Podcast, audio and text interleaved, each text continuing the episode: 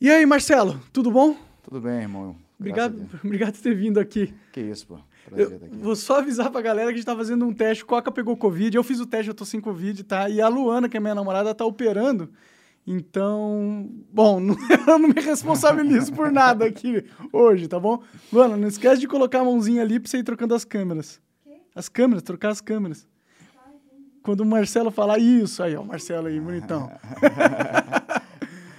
Cara, bom, obrigado por ter vindo aí. Que isso. É, conta um pouco mais sua. Agora você tá famosão, tá indo em várias podcasts. Ah, porra nenhuma. vai deb- debater com presidenciável, caralho, a quatro, mano. É. Isso aí, cara, é até interessante porque eu, durante muito tempo eu chamei muita gente pra debater comigo, uma galera, né? E o Pablo foi o primeiro que de fato diz ele que vai, né? Ah, será É que ele amanhã, vai amarelar? sei, eu falei, mandei mensagem pra ele perguntando se ele não vai agendar uma febre, alguma coisa pra amanhã. Mas acho que não vai, não. Acho que vai, vai comparecer sim. Bom, a Covid hoje é uma boa- desculpa, se você porra, quiser não fala furar isso, com as porra, paradas. não fala, não dá, não dá ideia, porra, cara. Vim lá de Santa Catarina pra debater com o cara também, meu irmão. É, bom, você viajou longe, né? Santa Catarina, é, você veio de avião, né? Imagino. Vim de carro. Veio de carro, caralho, dirigindo. Sempre, eu curto essa viagem pra caramba, boto a família no carro, sempre trago minha família comigo. Pode crer. Sempre que eu venho pra cá. Eu boto a molecada no carro e. Quanto tempo de viagem deu? Deu oito horas. É, oito horinhas é puxadinho, né? Mas Ah, dá pra fazer. Dá pra fazer. Dá pra fazer. Vem cantando, é uma maravilha. As crianças, as crianças eu já vi uns vídeos que eles aparecem, eles não são muito jovens, né? É, não, meu moleque tem oito, meu menino tem sete. Então já, Ah, já, dá- já se comporta. Dá já. pra vir curtindo, dá pra vir curtindo. E Eu o- gosto, cara. Eu Você gosto. gosta? Ah, eu, eu, eu, eu confesso que eu não gosto muito de dirigir, cara. Eu, Eu não gosto de dirigir também, não, mas essa, esse lance de botar a família no carro e viajar, eu acho que me remete muito ao meu tempo de moleque, que eu Pode fazia crer. muito isso com É meus bem- pais. é bem coisa que a gente faz com os pais mesmo. É. Ir pra praia e tal. né? E é o que marca, né, cara? É Me marcou, deve ter te marcado também, e, é- e com certeza é o que vai marcar meus filhos. Então é legal ter esse, esse momento. Vocês fazem aquelas brincadeiras de ver carro de uma Sim. cor. Ah, sim, sim, sim. Tem que fazer, né? Tem Se que fazer. Passa o tempo mais rápido, né? É, exatamente.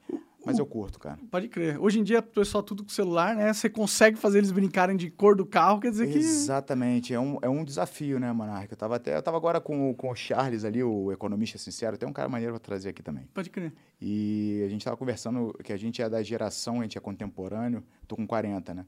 Então a gente é da geração que tá pegando essa transição da forma nova de se viver, né? Meus filhos já, já, já nascem na era digital. Sim. A gente pegou essa, estamos pegando essa transição. Sim, o legal é que vocês viram tudo mudando, né? Viram aqueles computador feião chegando. Porra, antes, meu irmão, antes internet, eu- era, é porra de maluco, é, é muito diferente o que tá acontecendo Parece agora. até loucura pensar que a gente viveu sem internet, que existia esse mundo e as pessoas só viviam. Eu acho que viviam melhor até. Viver melhor, cara. É incrível, é é meio paradoxal, porque a- a- as redes sociais em si, né, elas surgiram com a ideia de expandir seu círculo de amizades e tornar uma sua vida mais bacana, né, mais legal, mais... E estão indo meio que na contramão, né, cara? Estão afastando as pessoas, né? Tá- É verdade. A gente está ficando todo mundo meio isolado dentro da sua própria bolha e isso gerou essa falta de interação, está gerando um monte de problema que ninguém mais consegue conversar, discutir, dialogar, porra nenhuma. Eu fico até preocupado com essa nova geração, porque eles não estão socializando, né? Eles não estão saindo na rua, eles não estão vivendo umas experiências que são chatas, mas são importantes para você saber lidar com outras pessoas, sabe? Exatamente. Eu, eu falo que assim, é, a, a, a tua época de infância ali é fundamental você interagir, você ter, um, você ter todo tipo de interação, porque é justamente a idade ali que você vai, você vai aprender teus limites, tu vai saber, tu vai é, trabalhar as suas ferramentas da, da interação social, ou seja, juntava antigamente 20 moleques para brincar na rua. Um queria brincar de pique-pega, outro de pique-esconde, outro de não sei o quê. Cara, é o que conseguia convencer a galera que levava. Ali tu já tava, porra, é, trabalhando tua persuasão, Sim. né?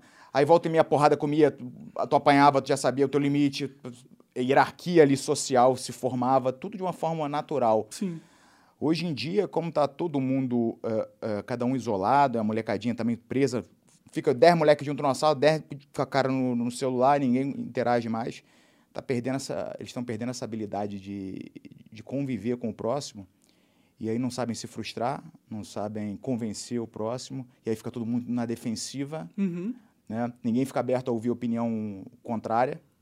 E, porra, tá ficando uma merda, né, cara? É, esse negócio de você falar de ouvir opinião contrária, eu acho que a gente já sente esse sintoma já, né? Na internet, todo mundo tá certo, todo mundo já descobriu a solução do mundo Uhum. e eles não querem mais, eles não permitem mais o, o diferente, eles querem excluir. Se você é diferente, você pensa diferente, não, você tem que Você é porra, inimigo, você se ser torna preso pelo inimigo. STF. Você se torna inimigo, cara. Sim. Você. É, é- é- por que, que eu acho que eu, que eu tô tão amarradão para esse debate de amanhã com o Pablo? Porque eu, eu, eu tenho a visão do Pablo completamente, cara, diferente do que muita gente tem.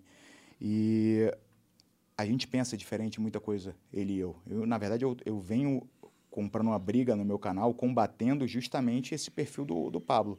De vender sonho para as pessoas, de. Né, essa porra de coach. Só que ao mesmo tempo eu acho, porra, sensacional, uma oportunidade sensacional de eu estar frente a frente com um cara que é bom de oratória, que é inteligente e que pensa diferente de mim. Isso me excita de certa forma, né, cara? Você, o confronto de ideias. É legal, né? É legal pra caralho. debate é foda demais. É legal pra caralho. Você confrontar a ideia é muito maneiro.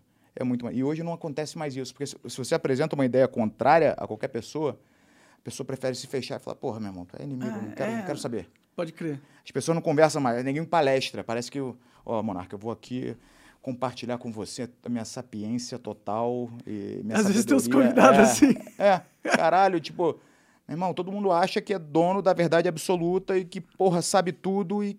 Meu irmão, tá, tá uma porra essa porra. Eu. Tá um inferno, cara. Tá um eu já não aguento cara. mais, pra ser sincero. Tô de saco cheio. Eu tô querendo sair do, do mundo. É. Eu queria ir pra um mato, me isolar lá, ficar de boa, sem ter que me preocupar com. Mas tu sabe que a teoria do pêndulo é essa, né, cara? Que quando uma coisa tá muito de um lado, puxa muito para um lado, quando solta, vai lá pro outro lado. Então, eu acho que esse movimento vai começar a acontecer das pessoas quererem realmente fugir. Fugir. De estar conectado, De né? tá conectado. Se desconectar. Caralho, meu irmão. Nossa, pra Minha- mim eu já tô nesse pêndulo aí. Cara, minha conta no Twitter caiu pela sétima vez. E aí, a sexta vez, caiu agora pela sexta vez. E me deu um. Na hora eu falei, porra, caiu de novo. Meu irmão, me deu uma paz. Falei, Caralho, eu consegui ter tempo de ler um livro que eu não fa- não fazia mó tempão. Eu Falei, caralho, Pode crer. porra, que daqui a pouco você vê, você entra naquela porra, e daqui a pouco tu vê que tá uma hora ali, cara, e totalmente improdutivo. Só vindo merda, só vindo gente te odiando. Exatamente. Verdade. Caralho, cara. Mas tá muito doida essa vida, tá muito. Eu não sei onde é que a gente vai parar nessa porra, não, cara. Pode crer. Eu, eu acho que a gente tá indo pro apocalipse, pra ser sincero. Logo, logo. Eu não sei se a humanidade foi feita pra lidar com tanta tecnologia assim. Acho Ah, isso é pesado pra caralho, hein? Apocalipse, porra. Tu acha mesmo essa porra mesmo? Cara, eu, tipo... Tem muito, porque tu tem as ideias muito malucas, né? É, eu sou doidão, porra. Não, eu, eu acho que, tipo, pensa, ó, tecnologia desenvolvendo pra caralho. A gente evoluiu nossa genética num ambiente totalmente diferente do Sim. que a gente vive hoje. E aí eu penso o que, que vai fazer com a cabeça das pessoas quando, porra, sei lá, a gente não. Ah, não sei, quando tiver um monte de robô aí, por exemplo, por que, que os robôs não vão só dominar? A gente tá indo pra esse mundo. Sei lá, eu não, eu não vejo aonde a, a humanidade começa a ser, ser- útil no universo. Tipo, vai chegar um momento que vai, vai ser só um parasita mesmo, ligado? É, eu, eu não sei se, se vai ser esse caminho agora, que de fato ah, estamos todos adoecendo, isso não há dúvida, né? O- a incidência de transtorno mental ah, é absurda hoje em dia. A prevalência é absurda, a incidência aumentou pra caralho. Eh, se tu for pegar Estados Unidos, até Brasil mesmo, mais de 80% das pessoas declaram ter algum tipo de transtorno, ou, ou de ansiedade, ou depressão, ou dificuldade de déficit de atenção, alguma porra. É verdade. E isso é, é muito fácil de entender, porque é, se vo- você falou da, da nossa evolução, né? Tu falou que a gente, a gente foi criado num, ambiente diferente. De 100 mil anos para cá, nossa, a nossa conformação anatômica não teve nenhuma mudança importante nível cerebral, não, não mudou nada.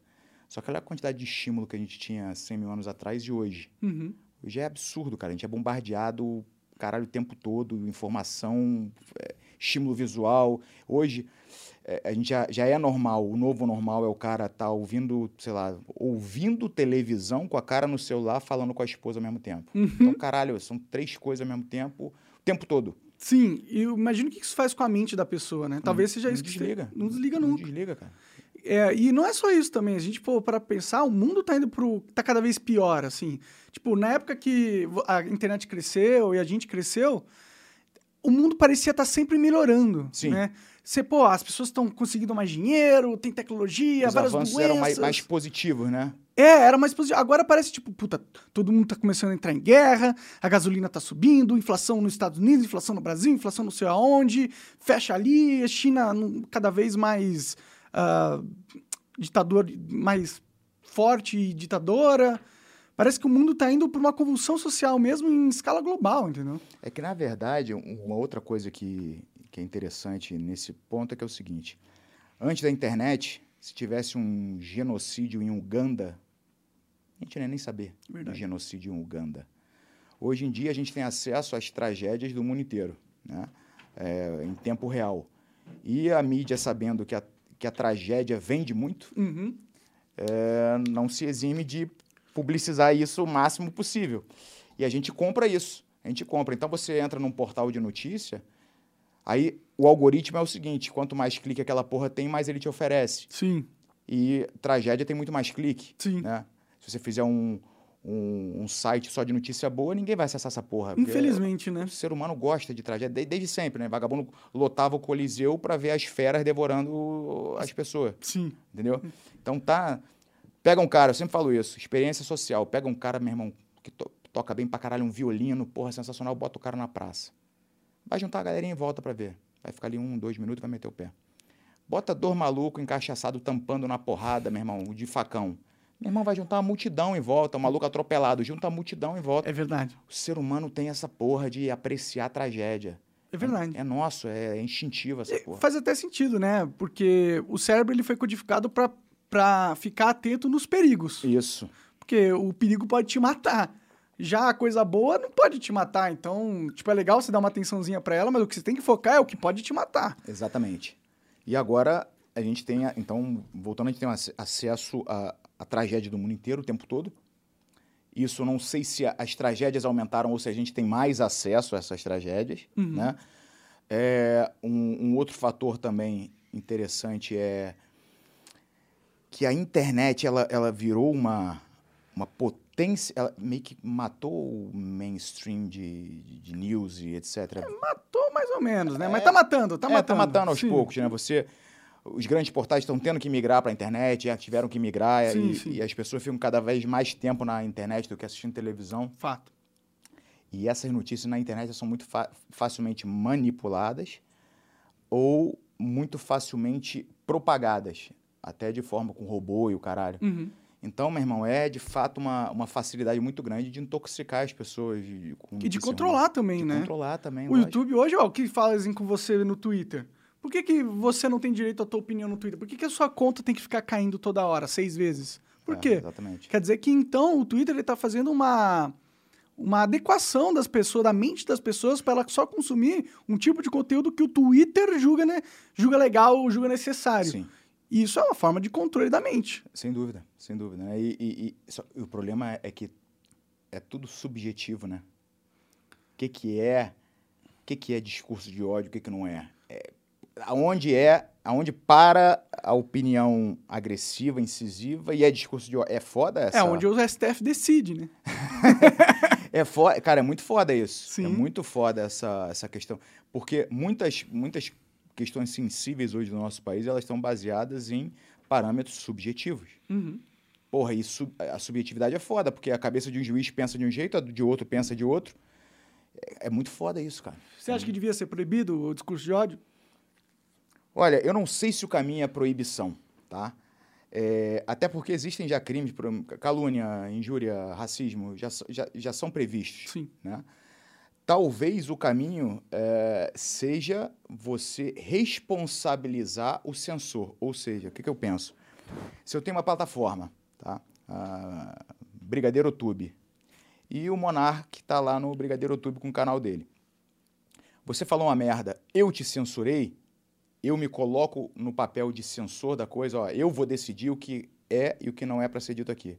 Tá ok. Agora, se tu falar uma merda e tu tomar um processo, eu tenho que ser solidário no processo porque eu deixei passar. O, a forma que, com que as plataformas fazem hoje é muito injusta e é muito cômoda. O que, que ela faz? Ela te censura pra caralho.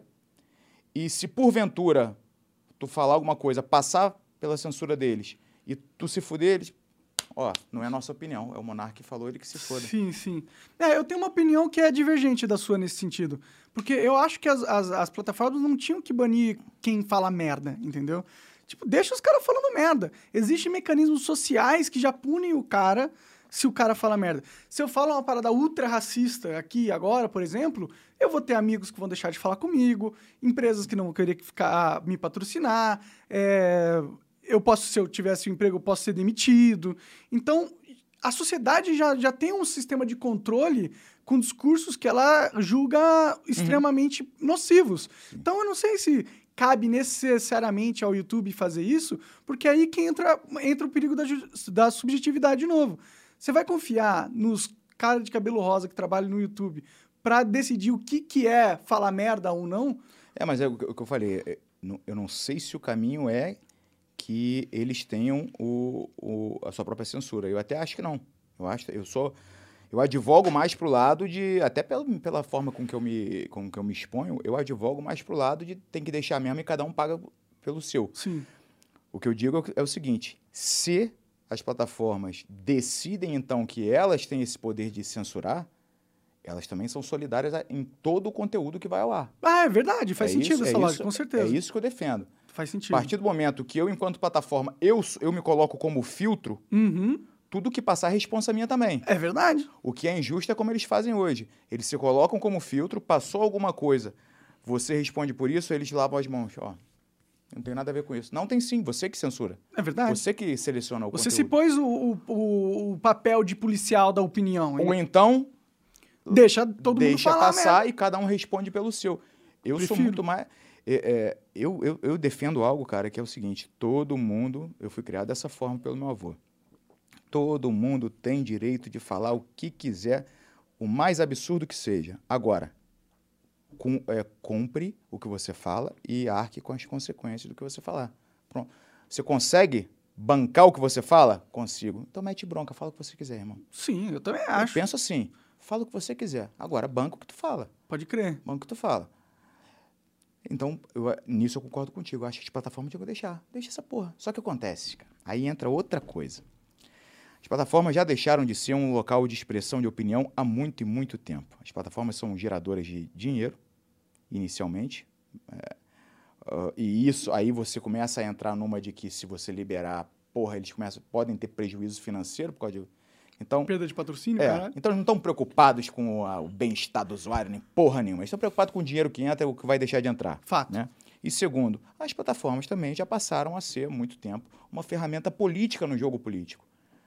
Então, ou seja, se eles não tiverem controle do que é dito, do que é falado, eles não conseguem direcionar para o lado que eles querem uhum. o debate político. Não, acho que você matou a pau nessa análise, é isso mesmo. Então, é, então não, é, não é interesse.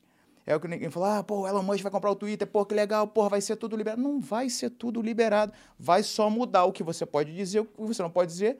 Pô, o neguinho acha que a porra de um bilionário chegou sendo a ser bilionário porque ele está preocupado com o bem-estar dos outros. Não, porra. Não. Ele, realmente é ele difícil. tem o seu interesse. Sim. Ele tem o, ele vai, vai privilegiar os seus amigos. É natural essa porra. A gente tem que parar de romantizar a vida, maluco. É. Ninguém romantiza, acha que ah não, o cara ele tá a preocupação dele é que a gente tenha liberdade de expressão. É o caralho, porra. Não, é, é, não sei o que, vai vir um herói e vai salvar a gente. Não vem. Não vai vir ninguém te salvar, maluco.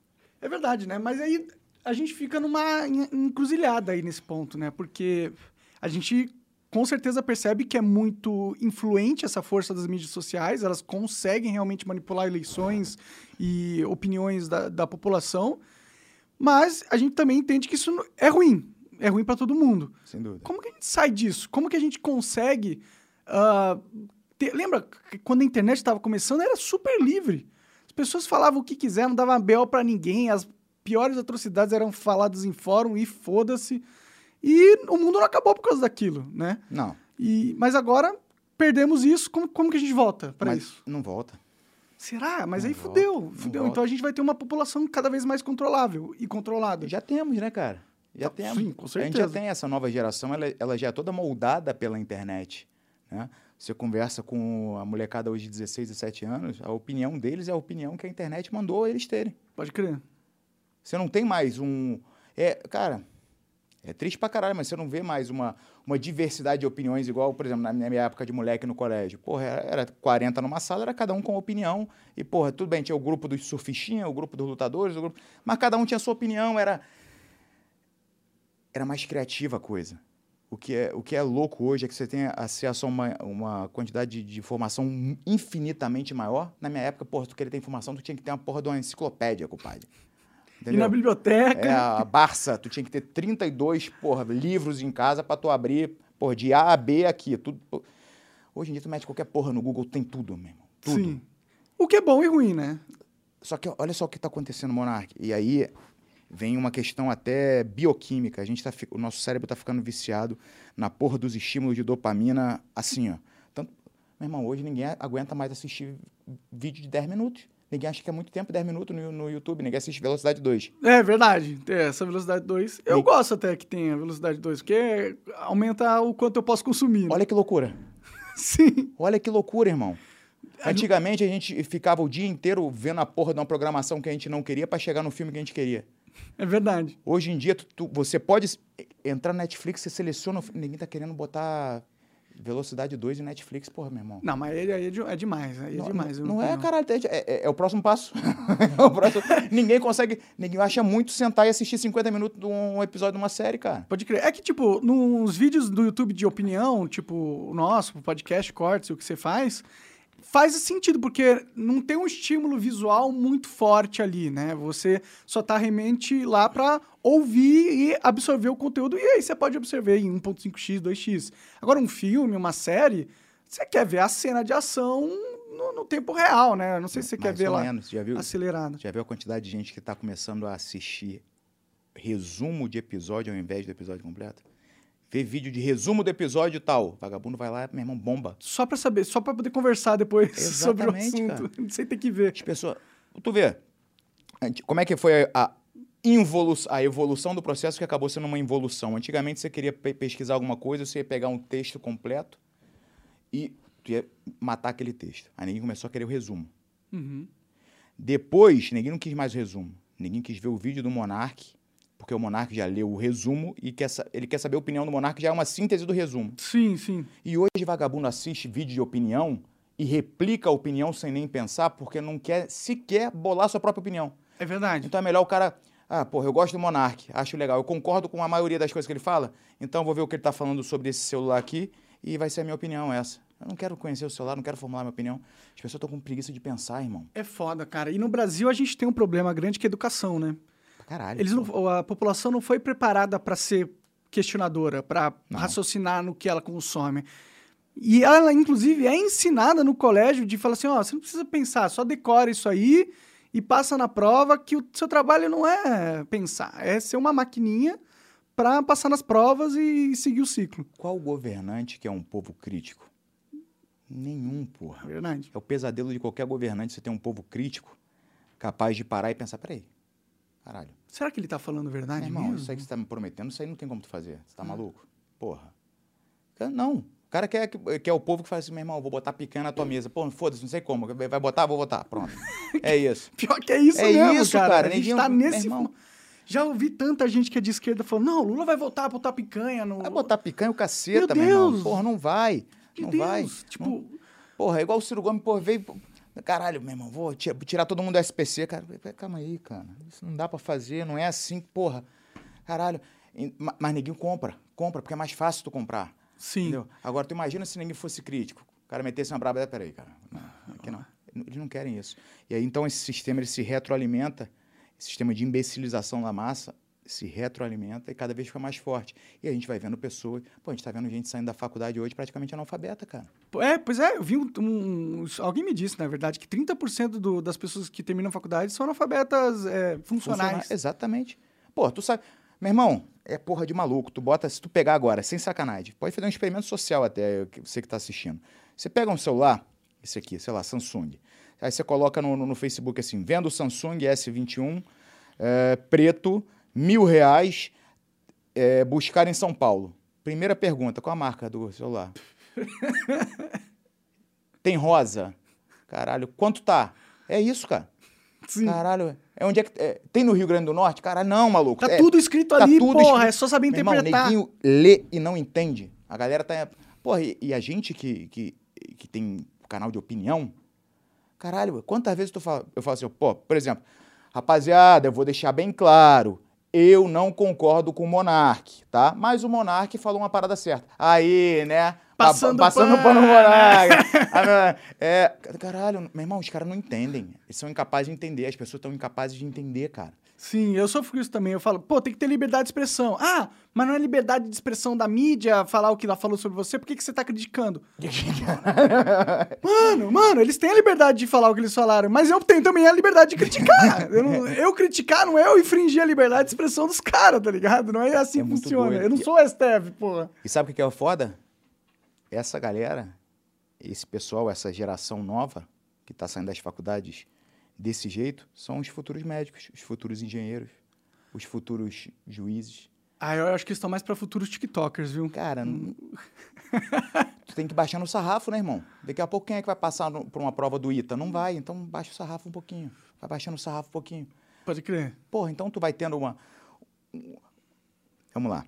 Meu pai, a minha, minha família, por parte de pai, meu, meu pai de criação, meu pai biológico, não tive contato com ele, meu pai de criação, família toda de advogado, eh, desembargador, juiz, juiz federal, caralho, blá, blá, blá, blá. Havia, eu cresci com meu pai cultuando a cultura.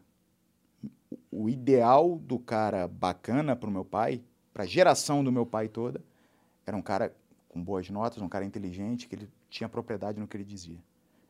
Esse era o ideal do cara legal. Qual que é o ideal do cara legal hoje? Quanto mais burro, melhor. Sem sacanagem. O cara, o moleque chegar e falar uma merda colossal hoje na, na sala de aula, a galera é! Há uma, há uma idolatria do ignorante, do imbecil, entendeu? Sim, sim. E há também uma. Quando o cara fala alguma coisa inteligente, ele é. Tipo, fala... ele é chamado de burro. Isso! Caralho, o cara babaca aí, ó. Porra, entende tudo de matemática, cuzão. Caralho, cara, que merda. Cara, aí, tu, tu percebe, a, a gente vem, vem num processo já de décadas, isso não é da noite pro dia, de uma inversão dos valores, onde você idolatra o medíocre e você banaliza aquele cara que tem cultura. E aí você leva isso para todas as esferas da sociedade. Aí você leva isso para mídia, por exemplo. Cara, tá legal, a Anitta, porra, tem um puta do mérito dela. Ah, a sim. mina chegou onde chegou, caralho, porra, sendo burra não chega. Eu acho que ela muito mais faz, se faz de burra para fazer aquela persona dela. Pra Pe- ser agradável, né? É. Pra que o pessoal gostar dela. Isso, perspicaz ela é. Ninguém faz o que ela faz sendo, sendo idiota. Com certeza. Agora, tá legal, porra, Anitta, Luísa Sonza, Vitão, cara, essa galera toda que tem espaço hoje. Tá legal. E o outro lado?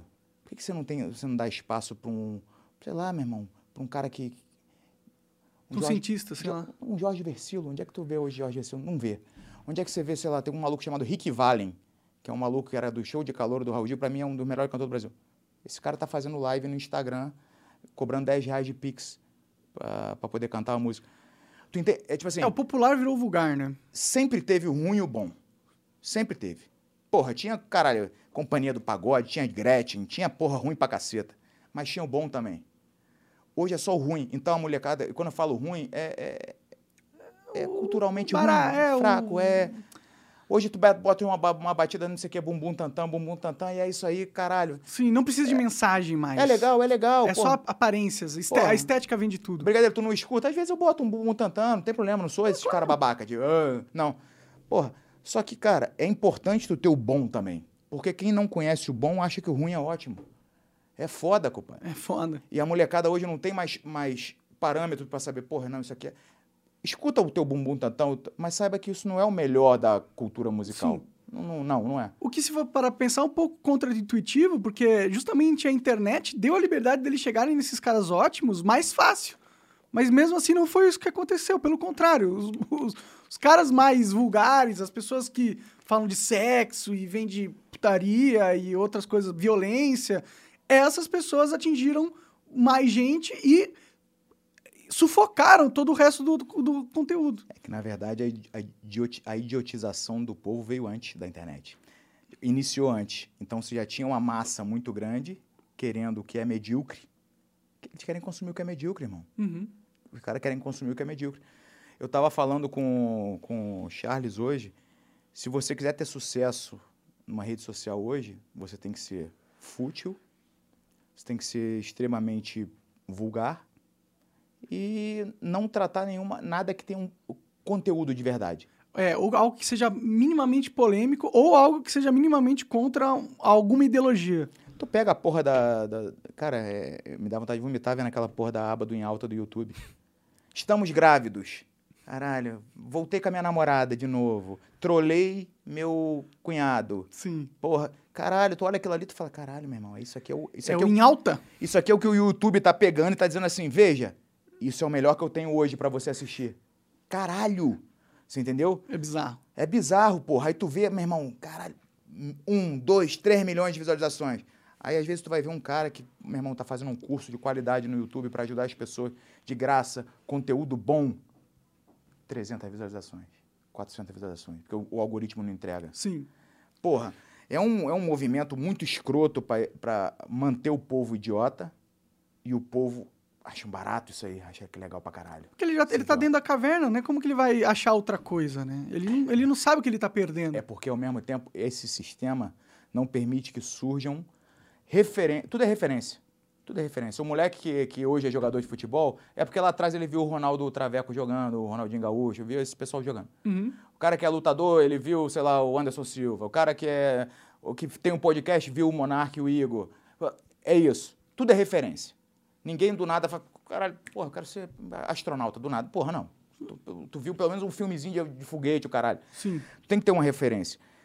E esse sistema, ele, ele suplanta a, a- surgência de referências positivas. Então, ele só mostra referência negativa. Então, para que, uma menina vai querer estudar para ser, sei lá, um, para cantar uma ópera, se ela assiste que a- o sucesso é a Luísa Sonza botando a bunda pro alto e o caralho. Não, eu quero botar a bunda pro alto também aqui também, isso aqui é sucesso. Aí vem também uma outra coisa, um outro fenômeno que está acontecendo em paralelo com essa, essa ódio à mediocridade, essa que é a vida de mentira da galera nas redes sociais. Essa. Todo mundo feliz, todo mundo perfeito. Cara, isso tá fudendo as pessoas, mano.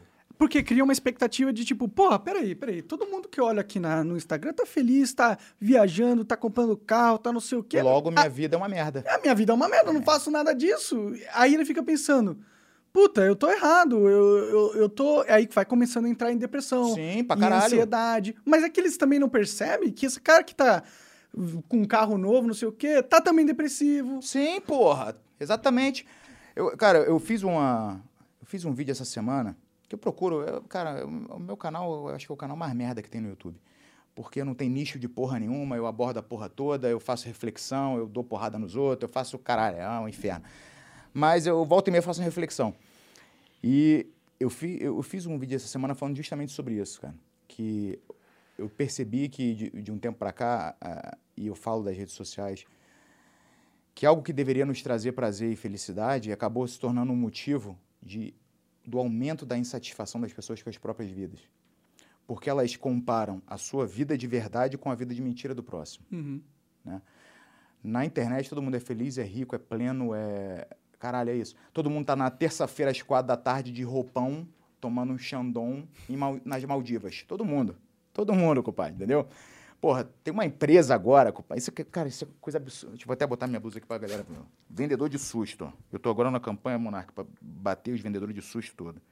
Esse- são esses caras caoseiros que ficam dizendo pra você, Monarca, negócio é o seguinte, compadre, eu tenho um método, do- um método aqui, sete passos, tu vai virar o Elon Musk. Vai tomar no cu, mas não existe isso. Milionário em sete dias. Porra, não existe isso, Não cara. existe. Aí o que que acontece? Aí tem uma porrada de moleque de 22, 23 anos que tá deprimido porque tem 22 e 23 anos e não tem um milhão ainda. Caralho, tu tem 22, 23 anos, maluco, tá começando tua vida. Sim. Não é pra tu ter um milhão ainda, porque se tu tiver um milhão agora tu vai fazer merda. É verdade. Tu não chega nos 25.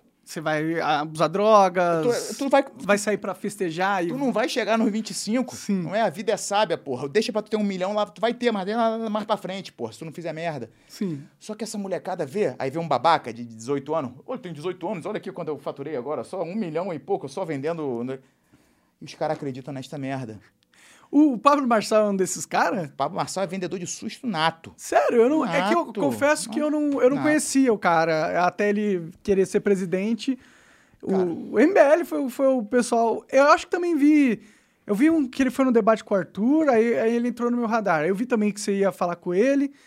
E aí, da onde surgiu esse cara? Você, conhece um pouco da história dele? Conheço, cara. Eu conheço, eu conheço um pouco da história desses Pablos Marçais que existem por aí. Que é, é- é tipo uma galera que é toda.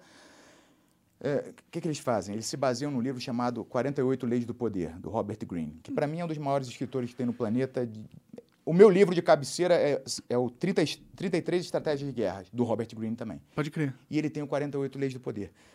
Uma dessas leis do poder, é um livro baseado pra caralho na pegada do, do- do- do príncipe de Maquiavel ali, que tudo vale pra tu chegar ao poder, é mais ou menos isso. Entendi. E uma dessas leis é o seguinte: pareça ser o que você quer ser. Antes de você ser o que você, você quer ser, aparente ser aquilo que as pessoas vão comprar. O que, que essa galera faz? O cara, um dia, ele fala assim, cara, todo mundo quer ser. São perspicazes, são inteligentes. Eu não tiro o mérito deles disso, não, tá? Claro. Moralmente, eu jamais faria isso. Moralmente, pra mim, eles são deploráveis. Agora, é, o tino comercial dos caras é pica. O que, que os caras fazem? Os caras notam, porra, meu irmão, povo fudido, num país que não tem a mínima perspectiva, povo ignorante, em busca de um salvador. Não é à toa que qualquer porra de igreja, você abre numa porra de igreja, os caras vão fazer o corte, vão me cancelar, foda-se. Você abre uma, uma igreja hoje numa, numa, numa, numa garagem, porra, dá um ano, tu tá na porra do colossal, monstruosa, porque prospera, porque tá todo mundo desesperado, e se aparece um filho da puta mal intencionado e fala assim, ó, vem aqui comigo, me dá um dinheirinho aqui que eu vou salvar a tua vida. Pô, ninguém, ah, caralho, pelo amor de Deus, é tábua de, tábua de salvação, todo mundo quer. Então esse pessoal que eles fazem, esses coaches aí, vendedor de susto, vou até botar boné também pra galera ver que eu tô- fico puto com essa porra, vendedor de susto. O que, que eles fazem? Eles vestem uma- um personagem de bem-sucedidos, milionários, papapá, plenos e o caralho, e eles dizem pra você, quer ser igual a mim? Só que eles não são ainda. Só que eles fingem. Você quer ser igual a mim? Eu tenho um método. Compra meu curso. 500 doleta, tu tem aí Compra aí. garantia pro e sucesso. você vai ser quem eu sou. Aí ele, de fato, ele se torna aquilo. Porque ele começa a fazer tanto dinheiro com o curso, Uhum. que aí ele se torna aquilo. Pode crer? E aí fudeu. Aí é uma bola de neve que não para nunca. Que aí quanto mais bem sucedido ele é, mais ele, ele tem a autoridade pra dizer que ele sabe como fazer você che- chegar lá. É, o cara é ricão mesmo ele entrando numa Ferrari. Ele deve, Ah, pô, ele- ele o tá custo com dele deve dinheiro, ser foda. Tá com muito dinheiro. Só que essa galera é o seguinte: eles aparentam ser antes do que eles são. É igual a galera do investimento. Aham. Hoje tá bom. Hoje tu sacode uma árvore e cai uns 500 assessores de investimento. É porque se for para pensar, se você é muito bom em investimento mesmo, você não vai vender curso. Você tá ganhando dinheiro com investimento, porra. Dessa galera aí que tá milionária vendendo curso de investimento, sabe quantos ficaram ricos investindo? Maior parte. Ninguém, porra. Ah, Eles não, Ficaram, ah, desculpa, Ficaram ricos vendendo curso, porra. Sim, tá sim. maluco, porra. Meu irmão, só que ninguém não enxerga esta porra. É, um- é um caô em cima de caô, de caô, de caô, de caô. E a galera compra porque tá desesperada. Porra, não tem. Eu, eu não culpo a galera, ninguém tá desesperado, irmão. Tu vive num país de merda, onde tu é mal preparado pra caceta, onde as, as oportunidades são escassas, onde, meu irmão, a maioria do povo passa necessidade de verdade. Pô, estão desesperados. É, é por isso que esses filhos da puta que ligam também, ó, tem aqui um empréstimo pra você, vou te emprestar mil reais, tu vai me pagar, sei lá, 500 parcelas de 300. Tem que, oh, que legal. Ninguém tá fudido, irmão. Sim, é, um- é por isso que eu tava falando, cara. A gente tá indo pro apocalipse, cara. E essa galera capitaliza o sofrimento das pessoas. É isso que eu fico puto, entendeu? Essa galera capitaliza o, o- sofrimento das pessoas. Sim. E isso gera uma distorção da realidade, porque acontece. Aí você entra ali no, no, no Instagram, todo mundo é rico, todo mundo é feliz, todo mundo não sei o quê, todo mundo, porra, marombado, não sei o quê. As mulheres são todas lindas, porque elas, é, é 400 filtros que elas botam na porra da foto, né? Sim, fora as plásticos, cara. Caralho, não é nem fi- filtro, é a estação de tratamento que ela tem em casa, que a mulher, minha irmã, é tanto. Outro dia eu encontrei uma menina que eu só via e falava, cara, essa mulher é bonita pra caralho. Encontrei na rua, indo pra academia. Caralho, maluco, é outra mulher. Derreteu, acho, de ontem pra hoje. Derreteu. E aí as meninas olham e falam assim, ah, ela é tão linda, vai, olha no espelho, pô, eu sou feia. Aí, porra, o cara é fortão, pô, eu tô com a barriguinha. Pô, o maluco tem a Lamborghini, tem- pô, o cara com 18 anos tá ganhando mil e pouco com os robôs de opção binária. Mil e pouco por dia. Porra, eu não. Eu tô, eu sou um assalariado. O cara se frustra, entra em depressão. E aí isso. cara, vai aumentando, vai deixando todo mundo insatisfeito infeliz. E é uma merda. É, eles não vão ficar ricos, né? A maior parte das pessoas que compram. Pode ter que algumas pessoas, às vezes eles tinham talento, precisavam de uma, uma motivação para entrar no negócio, e o curso foi essa motivação, mas a maioria das pessoas não vai atingir um milhão em sete dias, né? Cara, tem coisa que, tem coisa que não tem como dar certo. Você já chegou a comprar um curso desses caras para ver qual é que, que eles ensinam? Porque eu confesso que eu nunca comprei nenhum curso online de internet, cara. Cara, eu, eu recebi alguns cursos. É, eu ganhei um curso do PT Jordan, Uhum. de, de marketing digital, de o cara. Ele é pica. Não, mas o Peter ele, é. Ele é casca grossíssima. E ele fez fora dos cursos, ele ficou rico fora dos cursos. Sim, né? Ele, ele é foda, ele é um cara foda. E gentil, um cara, porra, extremamente gentil. Ele mandou pra mim, Brigadeiro, tu tá fazendo tudo errado no YouTube, meu irmão. Tu é burro pra caralho, eu vou te dar um curso. Eu acho que ele ficou com pena de mim. Eu vou te, eu vou te dar um curso pra tu aprender a mexer nessa porra, cara. Tá fazendo tudo errado, maluco. E realmente é, é curso de qualidade. Então, assim, a- a- e a galera, depois que eu entrei nessa cruzada contra essa. Porque minha cruzada sempre foi contra político. E aí depois eu entrei nessa também. Eu, eu gosto de brigar com todo mundo, né? E aí o pessoal confundiu. Ah, então tu é contra quem vende curso. Não. Não sou contra quem vende curso. Eu acho completamente legítimo e, e E necessário, útil. e tal. bacana até tu comercializar o teu, teu conhecimento. Conhecimento, É do caralho. O que eu sou contra é tu vender um sonho e enganar as pessoas e, e capitalizar em cima disso ainda. Quer um exemplo? Day trade. Quantos cursos de day trade tem para vender? Uma caralhada. E os caras te prometem o quê? Eu tenho um método que tu vai ficar milionário com day trade, você vai trabalhar duas horas só, vai... Esse é o, o papo dos caras. Dados. Dados mostram de estudos que mais de 95% das pessoas que fazem day trade se fodem. É, Perdem mu- todos... é muito difícil, né? Você tentar achar que você vai conseguir ler o mercado em curto prazo, toda hora, e sempre acertar e ganhar milhões. É aposta, né? Caralho, a gente, a gente, no mercado financeiro a gente não é ninguém, a gente é um bando de merda. Tu vai ter mais informação do que o... Porra, Dono da Petrobras, sei lá. Porra, cara, tu, tu não tem informação privilegiada. Tu, quando achar que, porra, essa é a boa. Neguinho já, já soube há trocentos anos, tá só esperando tu, tu achar que é boa comprar pra ele vender, entendeu? Sim. Então, porra, os caras vendem curso de day trade onde é, é- é- é certeza que mais de 95% das pessoas vão se lascar, vão arrebentar. E aí o cara se arrebenta e o cara que vendeu o curso fala assim, ah, porque tu não aplicou a estratégia direita. É. Aí o cara fica fudido, gasta o dinheiro que não tinha, que pegou emprestado para fazer o curso para tentar dar uma vida melhor para a família. Por conta disso, ficou devendo pro cunhado, a, a esposa briga com ele, cria um inferno dentro de casa e no final ele ainda sai se sentindo culpado porque não conseguiu fazer o que o curso prometia. Aí aumenta a depressão e a ansiedade Olha que cara. covardia, cara. É um ciclo vicioso de merda, né, mano? Olha que covardia que ninguém tá fazendo, cara. Sim, é foda, cara. E isso tá, não é só no negócio, é em, todo, tudo, em cara. tudo, né? É em tudo. É, é a vida de mentira que a gente vive hoje. Será que tem. Como, será que um dia o pessoal cria anticorpos? Não. Porque, Não. ó, todos, todos esses caras que compraram e se fuderam são os caras que vão ficar revoltados falando que isso não presta pra porra nenhuma. Sim, mas eles não vão mais comprar desse, aí daqui a pouco. Por exemplo, eu. Eu agora eu tô virando o paladino dessa porra aí. Eu sou o cara que tá empunhando a espada contra esses caras. Vem a porrada de cara me agra... Cara, eu- aí, é, é, é triste pra caralho os depoimentos que eu recebo.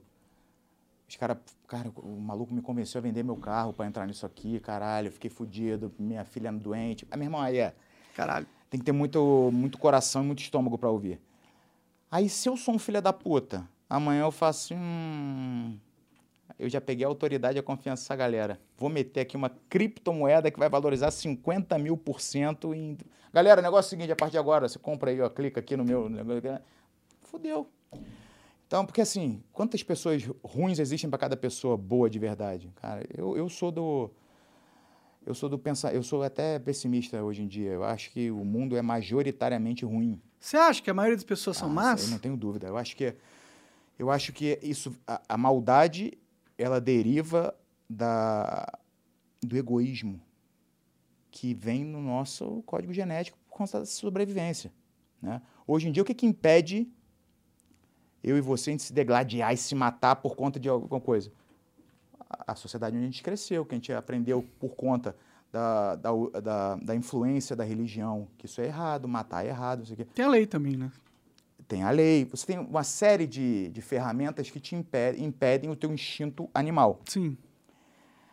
Seis mil anos atrás, Se tivesse eu e você aqui morrendo de fome, vagabundo jogasse um Big Mac aqui, a gente ia se matar, irmão. Pra ver quem pega o Big Mac, com certeza. Sim. Provavelmente eu ia morrer, né? O tamanho do cara. não, mas é, entendeu? A, a nossa é que a gente gosta de esquecer na nossa vaidade que a gente é animal. A Sim. gente é animal, racional, porém animal. Sim, Tá. sim. Somos a- nosso código genético é 99.4 ou ponto .6, tem varia um pouquinho de estudo para estudo, idêntico ao do chimpanzé. Pode crer. Isso é o tanto de animal que nós somos. Pra caralho. É animal pra caralho, a gente é Sim. muito animal. Sim. Só que a gente gosta de esquecer isso, a gente gosta de achar que a gente é diferente. A gente, os nossos instintos, meu irmão, falam o tempo todo. Então, essa, essa porra da a, a individualidade, a- o, o egoísmo, cada um, é cada um por si, irmão. Mas você acha que também não tem um fator positivo dentro do egoísmo? Talvez não seja aquilo que permitiu a gente chegar aqui, assim, porque se todo mundo ficasse preocupado com os outros e não preocupasse com si mesmo, ninguém ia caçar pra comer, né? Ia ficar tentando ajudar os outros só. Sim e não. Porque a grande. Num curto prazo, sim. Durante muito tempo foi, pode ter sido que nos manteve vivo? Pode. Agora, a grande guinada do, do ser humano enquanto espécie, né, do, do- Homo sapiens, veio depois que, da revolução cognitiva, que a gente começou a ser capaz de cooperar. Uhum. Tanto é que o- os estudos mais recentes dizem que a gente conviveu junto com os homens de Neandertal, Aham. nossa espécie, que eram muito mais fortes, Mas mais burros. mais burros. Só que como a gente era capaz de cooperar, a gente conseguiu vencê-los, Sim. coisa que a gente não ia conseguir no um contra um. É. Então, a cooperação, é, hoje a gente está aqui porque a gente é capaz de cooperar. Porque tem um maluco nos Estados Unidos que, que consegue transmitir o que a gente está fazendo aqui na plataforma do cara. Sim. A cooperação foi o que levou a, a- a nossa espécie para outro nível. Mas a cooperação não pode ser também fruto de um egoísmo? Tipo, eu sei que se eu cooperar eu tenho, com você, eu tenho mais chance de sobreviver. Então, eu, egoístamente, A gente tá- aí a gente já passa para interesse. O, o egoísmo é quando eu quero aquilo só para mim, na minha visão. entendi, Você entendeu? entendi, entendi. É, o interesse, ele é legítimo. E eu, eu defendo pra caralho o interesse. Porra, eu tô aqui hoje porque eu tenho interesse estar aqui. E tu tem interesse que eu esteja aqui. Sim, Todo mundo tem. Isso é legal pra caralho. Só que, Sim, sim. infelizmente, neguinho não joga aberto assim. As pessoas, elas fazem tudo, mas é tudo por interesse. Tudo que você faz na tua vida é por interesse. com certeza. Ah, porra, vou sair com a gata hoje. Eu tenho interesse em sair com a gata. Ah, vou, vou tomar uma cerveja com meu amigo. Porra, vou... É, é a pura amizade? Não, é interesse. Por quê? Porque eu me sinto, me sinto bem estando com meu amigo. Sim, sim. Mas não é o egoísmo que alimenta o também. interesse? Sim. É que, sim. tipo, tem dois tipos de egoísmo. Tem o egoísmo no sentido de você é egoísta, é, imoral, no sentido que você não se importa com a moralidade, por, o seu egoísmo está acima da moralidade. E tem o egoísmo Faz que é, é- é simplesmente, tipo, você se preocupar com você. E querer o melhor pra você. Não é um egoísmo, é um egoísmo, mas não é um egoísmo ruim, é um egoísmo necessário. Eu jamais pensei que a gente ia ter um assun- um- uma conversa tão profunda aqui. Eu e tu. que bom! Os dois filósofos, né, cara? Puta que pariu, pô. Sócrates e Platão estão conversando. É, tô me sentindo inteligente pra caralho aqui. Eu e tu estamos revolucionando a, a conversa sobre egoísmo. Não, cara, mas é, tem razão, tem razão. Ah, só que então, só que hoje me parece, me parece, tá? Eu tô longe de ser o dono da verdade. Porra, eu tô muito mais querendo aprender do que querer ensinar qualquer porra hoje em dia.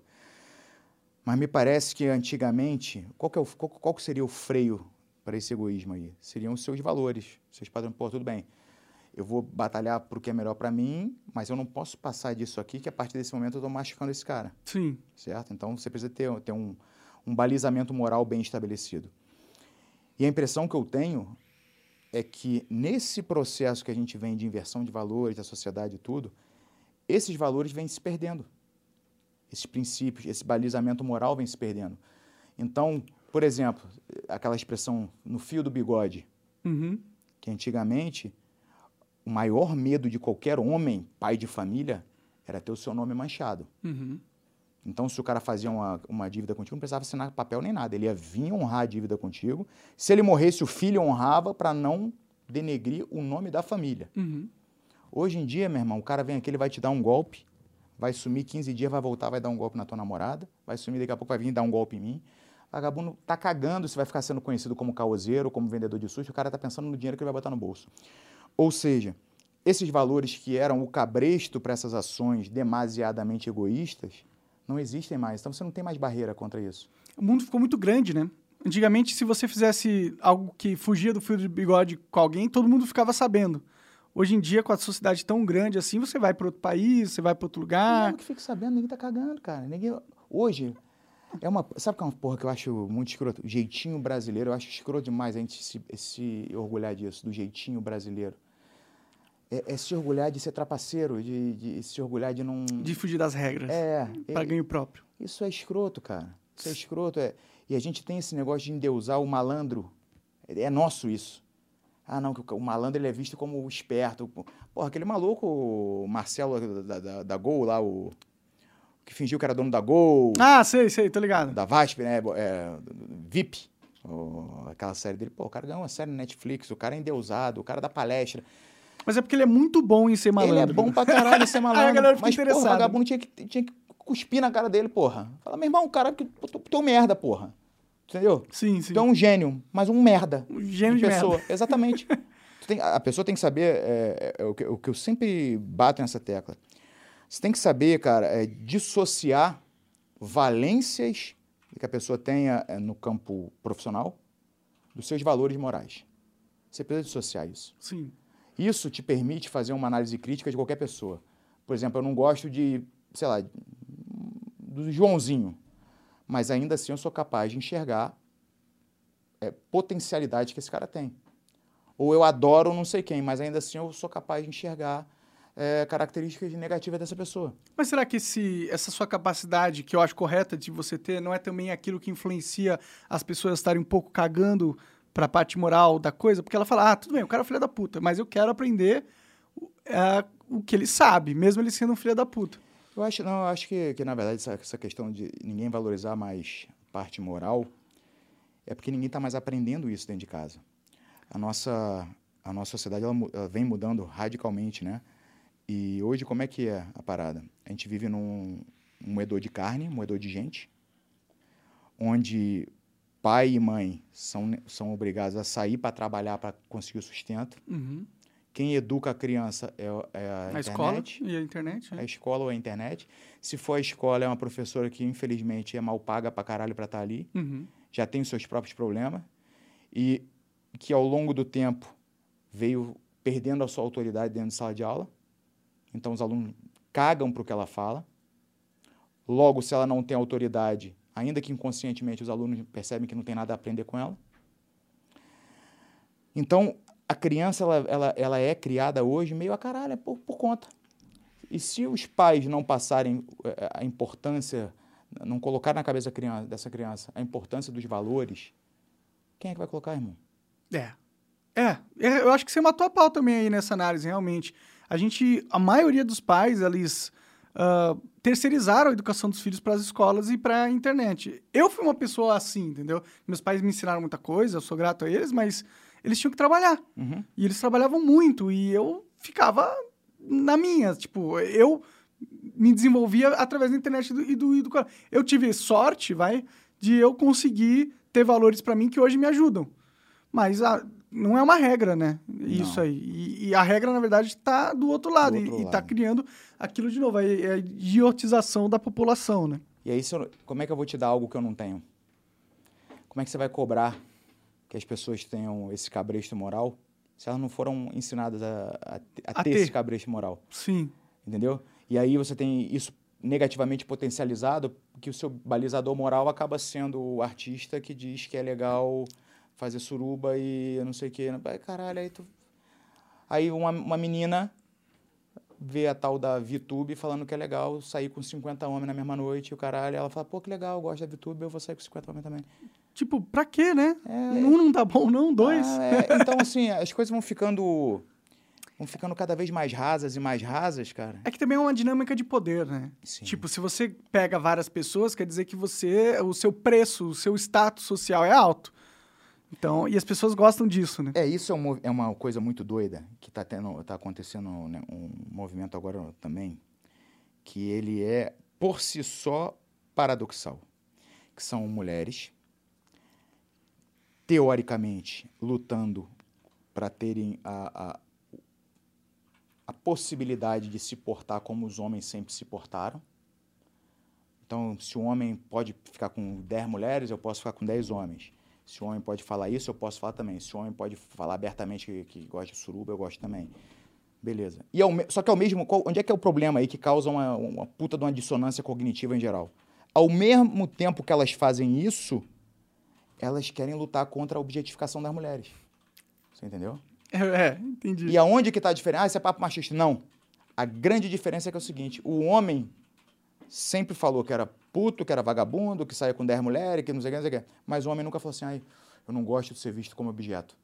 O homem tá cagando. Tá cagando. Quer me usar como objeto? Maravilha. Se for, se for ganhar buceta, tô é. feliz. Então, se a mulher. É, é, é, mesma coisa, não tem nada contra a menina que fala, a Luísa Sons, ah, eu, eu, gosto de suruba. Legal. Tudo Agora, bem, é. Só não venha dizer que você não, que você não quer que a mulher seja objetificada, porque. Ou sexualizadas, né? A sua declaração coloca a mulher num papel de objeto as, as, letras da sua música colocam a mulher no papel de um, um, um saco de, de, depósito de esperma masculino, só isso. Sim, ela, ela realmente potencializa as virtudes que são hoje consumidas né, pelo homem. Né? E que ela diz combater. Através de atitudes que fomentam. É, é, é, muito doido. Não, não faz sentido nenhum. Então fica tudo muito maluco. Aí você pega uma. Aí agora, vamos dar um stop aqui nessa realidade. Pega uma menina que o, o pai e a mãe. Ausente. Ausente, ela é criada pelo YouTube e bota ela de frente com essa realidade, qual caminho que ela qual vai... leitura que ela vai fazer disso? Meu irmão, é devastador. E a gente está vendo isso nos nossos jovens. Devastador o que está acontecendo com as crianças. Sim, devastador. Sim. Em todos os aspectos, cara. Em todos os aspectos. É uma. É, eu não acho nem que o homem tem que ficar pegando um monte de gente assim. Cara, pra quê, cara? Pega uma menina e curte a festa com ela. Eu sou a favor do seguinte, meu irmão. Você quer pegar 10? Legal. Quer pegar uma? Legal. Agora, não pega 10 e fala que tu é a favor de pegar uma, ou não pega uma e fala que tu é a favor de pegar 10. Seja verdadeiro. Eu sou a favor das pessoas serem verdadeiras, cara. Se todo mundo fosse verdadeiro, ia ser bom pra caralho. Seria fácil. Seria fácil, pô. Você entende o que tá acontecendo. Exato. Você não fica com tanta manipulação porra, e mentira. Exato, pô. Só que hoje, todo mundo veste uma persona na internet e é outra na vida real. Isso talvez não tivesse problema se essas pessoas que têm essa dupla personalidade conflitante uma com a outra não tivessem milhões de seguidores.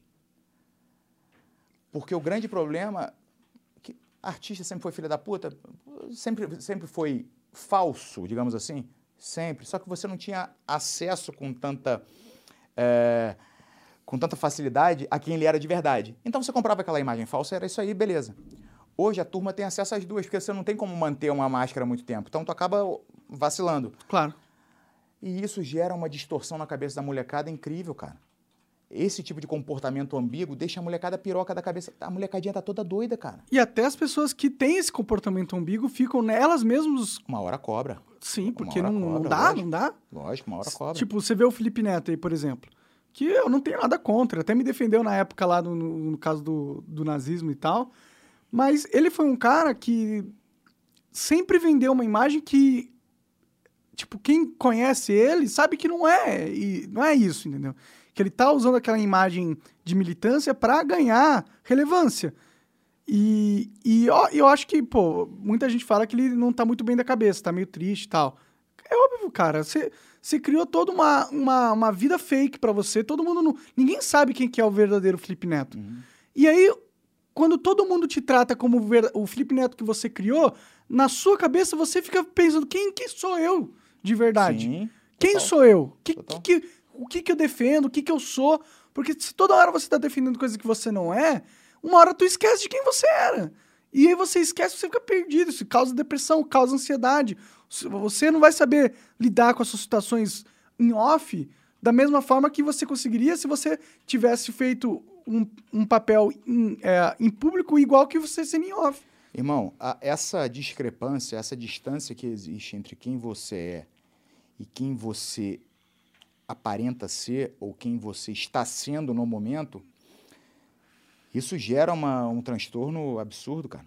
Absurdo. Eu falo com conhecimento de causa. Eu tenho problema de ansiedade pra caralho. Pra caralho me tratei durante um bom tempo, fiquei bem pra caralho. Recentemente voltou para dormir uma merda, uma pica. Por que isso? Porque hoje eu exerço um, um trabalho, eu sou empresário de atleta. Adoro. E eu exerço um trabalho que ele não, ele não é, é, é alinhado com meus valores. Eu te digo por quê. Eu sou um cara de, de uma fidelidade canina. Eu tenho, eu tenho infinitas vezes mais defeito do que, do que qualidade. Eu sou um merda completo. Sempre falo Somos isso. Somos todos, né? É.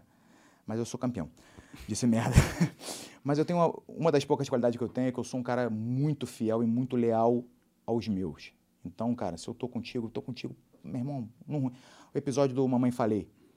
Inclusive, ontem tentou me, tentou me dar um, Boa noite, Cinderela, hein? Eu tenho, me lembro de contar isso aí. Ih, caralho! Tentou me dopar, mamãe falei pra ver se eu passava linguiça nele. Mas eu. Eu, eu quero saber sobre isso. aí, porra, cara, seria muito mais fácil, muito mais cômodo para mim fazer igual todo mundo fez. Meter o pau nele quando ele falou aquela merda. Descer o cacete nele.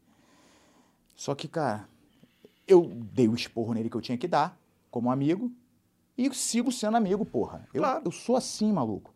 Ah, ele também não, ele não fez é, nada é, demais. É. Tipo, ok, é uma opinião cuzão. insensata. É, é, isso, uma opinião de cuzão, de babaca, pronto. Sim. Mas, é, porra. Quantas que... eu já não tive? porra, né? Todo mundo. Só que é, isso é até um negócio legal pra gente falar também desse julgamento e por que que hoje o mundo é feito só de juízes, né? Uhum. Mas eu, eu, eu, sou muito fiel, sou muito leal, cara. Eu sou um, eu, uma outra pouco das minhas raras qualidades. Se tu acordar um negócio comigo, pai pode acontecer um mundo. Olha que merda, olha só, vou dar um exemplo aqui que vai fazer ninguém me odiar.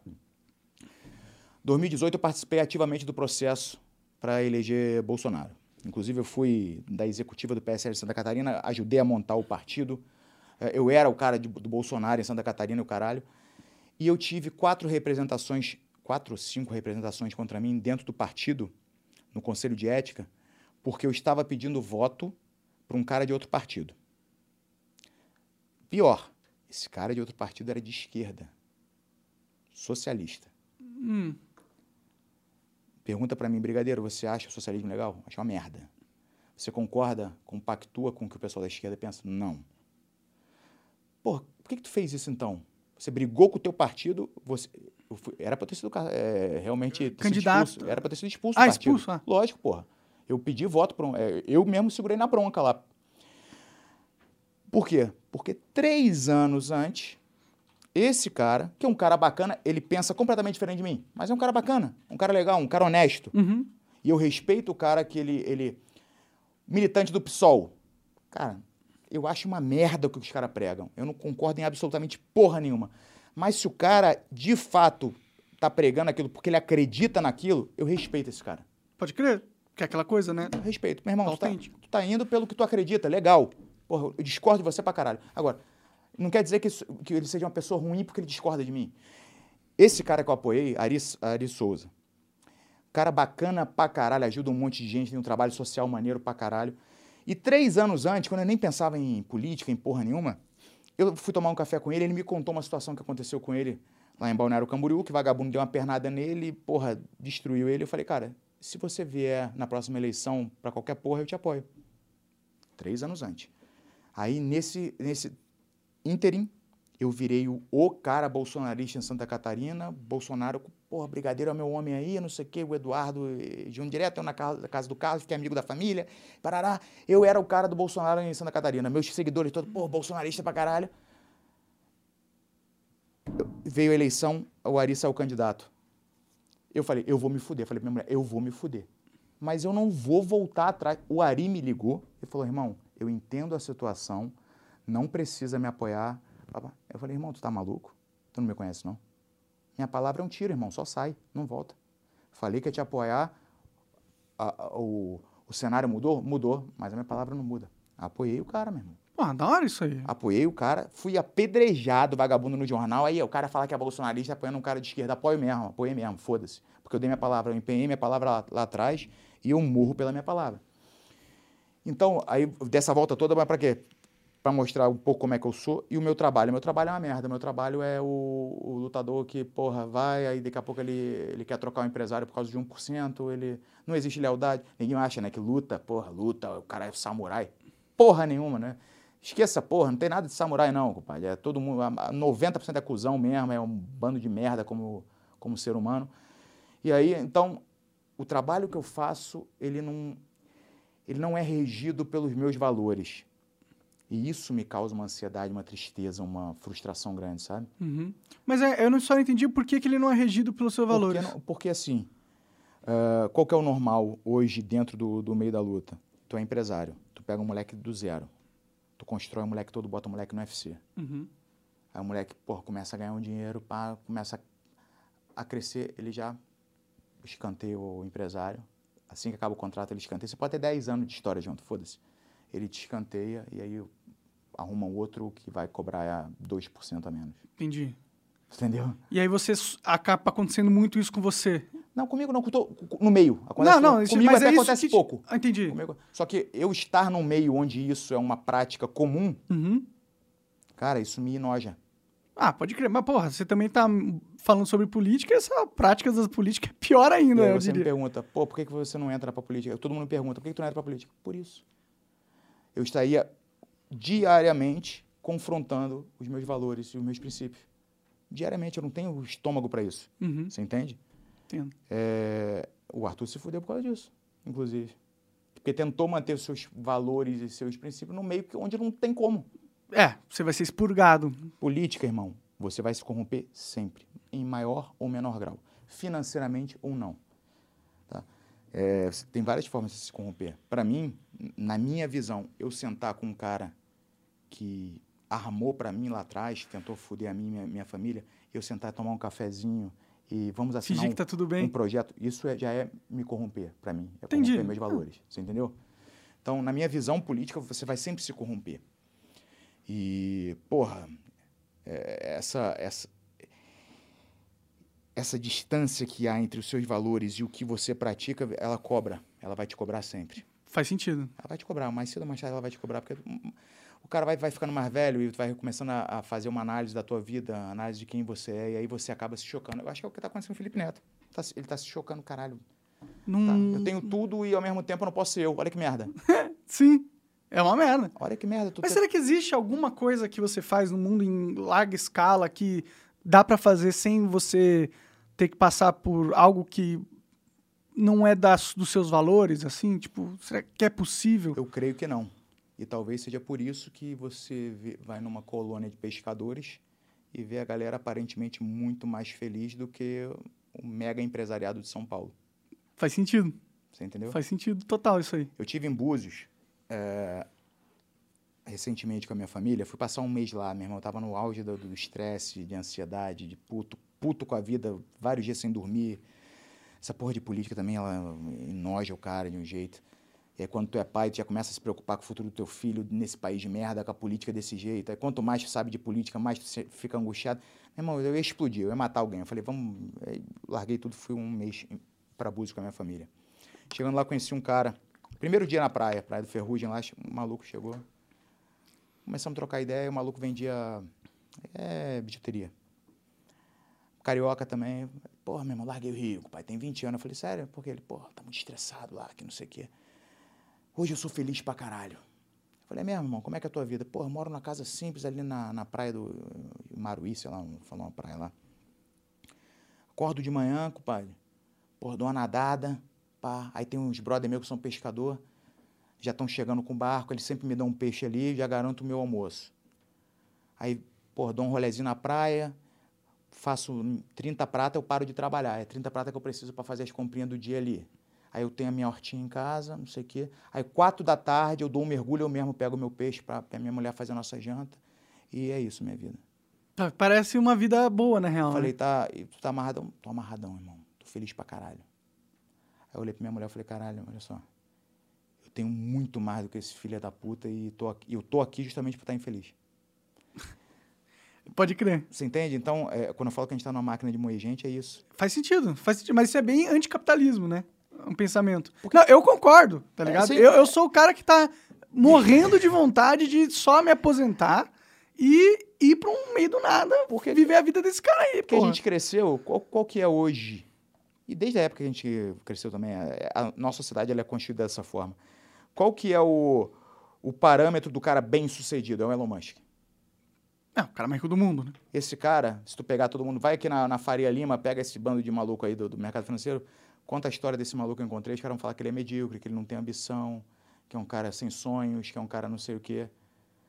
Meu irmão, deve estar transando com a esposa dele todo dia, feliz da vida. O pessoal da Faria Lima, se transar uma vez por mês, tem que levar uma, levantar a mão pro céu. Pode crer. Porque a esposa tá na cama querendo e os caras ficam naquela porra de gráfico, sobe, desce, lendo. É, Bitoladaço. entendeu? Usando droga pra caralho pra dar conta, porra, vivância, o caralho pra ficar ligado. Sim. Entendeu? Cocaína. É, cocaína pra caralho. Então, tá. E aí, você quer. Será que isso é ser bem sucedido? O quanto tu tem, aí tu morre. Bate as botas. Aí teus filhos brigam pela tua, tua herança, caralho, teus filhos não, tiveram a vida mansa, não aprenderam a batalhar, não vão saber usar, vão entrar, o moleque vai usar tudo em droga, a menina. Meu irmão, é isso ser bem sucedido? Será que é isso ser bem sucedido? É, eu fico me cogitando essa porra aí também, cara. Tipo, por um lado a gente precisa desses caras, tipo, a gente precisa das pessoas movendo o mundo e cada vez avançando mais, criando novas tecnologias e blá blá blá blá blá blá. Mas por, por outro lado, eu não sei se a gente foi criado pra isso. Não sei se a gente foi criado pra viver essa vida louca Eu creio que não. e insana. Por isso que é- vai ser bom quando inventarem os robôs, inteligência artificial, que eles vão fazer tudo e a gente vai só viver igual o cara lá. Monark, o, o quanto que é demais? É difícil saber, eu acho que o demais nunca chega. Tu já imaginou que um dia tu ia, tu ia chegar no ponto que tu chegou ali no flow, de ter o que tu teve? Ah, não, quando eu era jovem, não. Não. E quando você tinha, você estava pensando em parar ou em ampliar? Porra, cara. Mais negócio, mais business ou. Não, tô tá legal, parei. Pior que eu era um cara de, de que eu já tava ficando meio de saco cheio já naquela época, Cara. cara. tava ampliando os business, tava trazendo mais, mais ne- neguinho pra rede do. Pra É, rede sim, ali. tava ampliando, é verdade. Não adianta. Essa porra é assim, porque acontece. Se tu tem sucesso, o sucesso gera mais oportunidades. Sim. E você começa a se sentir culpado De não Aí aproveitá-las. vai falar, é mais uma, só, só mais essa, só mais essa. Só mais essa. De cada só mais essa, são mais três anos da tua vida, irmão. Só mais essa. Daqui a pouco, de só mais essa em só mais essa, passaram-se 30 anos, tu tá com 60, tá quase indo pros caralho já. E aí, tu vai querer curtir a vida, só que tu não tem mais saúde, teus filhos já saíram de casa, tua mulher, já, de repente, já tá infeliz pra caralho, que ela não consegue resgatar aquele amor por você. Então, quanto que é demais? A gente nunca vai chegar no demais. Quanto mais a gente quer, mais a gente tem. Bom, a capacidade de ganhar dinheiro é, em teoria, infinita, né? Infinita. Você pode ganhar infinito dinheiro. Você pode ser bilionário, você pode ser trilionário. É, exato. Eu, eu hoje eu tô tentando, cara. E eu tô nessa pegada também. Eu, eu- Sim, eu é falo- difícil, Quando eu falo pra você, eu falo pra mim também que eu tô nessa porra dessa pegada. Sim. Eu tô tentando exercitar a minha mediocridade, cara. Eu, falo, eu tô em dois processos muito sérios hoje. Exercitar minha mediocridade, entender que o que eu tenho é suficiente e eu não preciso de mais. Eu tenho muito mais do que eu achei que eu ia ter um dia. Então eu quero exercitar isso. Eu preciso colocar na minha cabeça que o que eu tenho é suficiente e não preciso mais, não quero mais. Porra, eu quero curtir minha família, curtir meus filhos. Por isso que eu botei no carro e vim, pra Pode curtir. Entendeu? É, eu podia ter vindo de, de- de avião e de repente ia ter mais tempo de fazer mais uns encontros, mais umas reuniões e não sei o quê, ia gerar mais grana. Mas não, porra. Caralho, o tempo não volta, maluco. Dinheiro tu recupera, energia tu dorme, tu recupera. Tu, no ruim toma dois de Lexotan, apaga 12 horas, tu vai estar zero de novo. O tempo não volta. Quando a gente nasce, vira uma ampulheta lá em cima e já era, irmão. Já era. Não trava essa ampulheta E de você não sabe nenhum. quanto tempo você tem também. Exatamente. Então eu tô, eu tô fazendo essa porra e tô fazendo também um processo de destruição do meu ego. É di- difícil, né? É difícil pra caralho. Sim. É difícil, mas é isso. Eu, eu, eu creio que a infelicidade ela vem tanto desse, dessa busca incessante por mais sempre, que justamente isso te impede de parar, analisar o que você tem, valorizar e curtir o que você tem, porque tu tá sempre olhando para lá. Tu Uhum. não tá olhando aqui, tu tá olhando lá.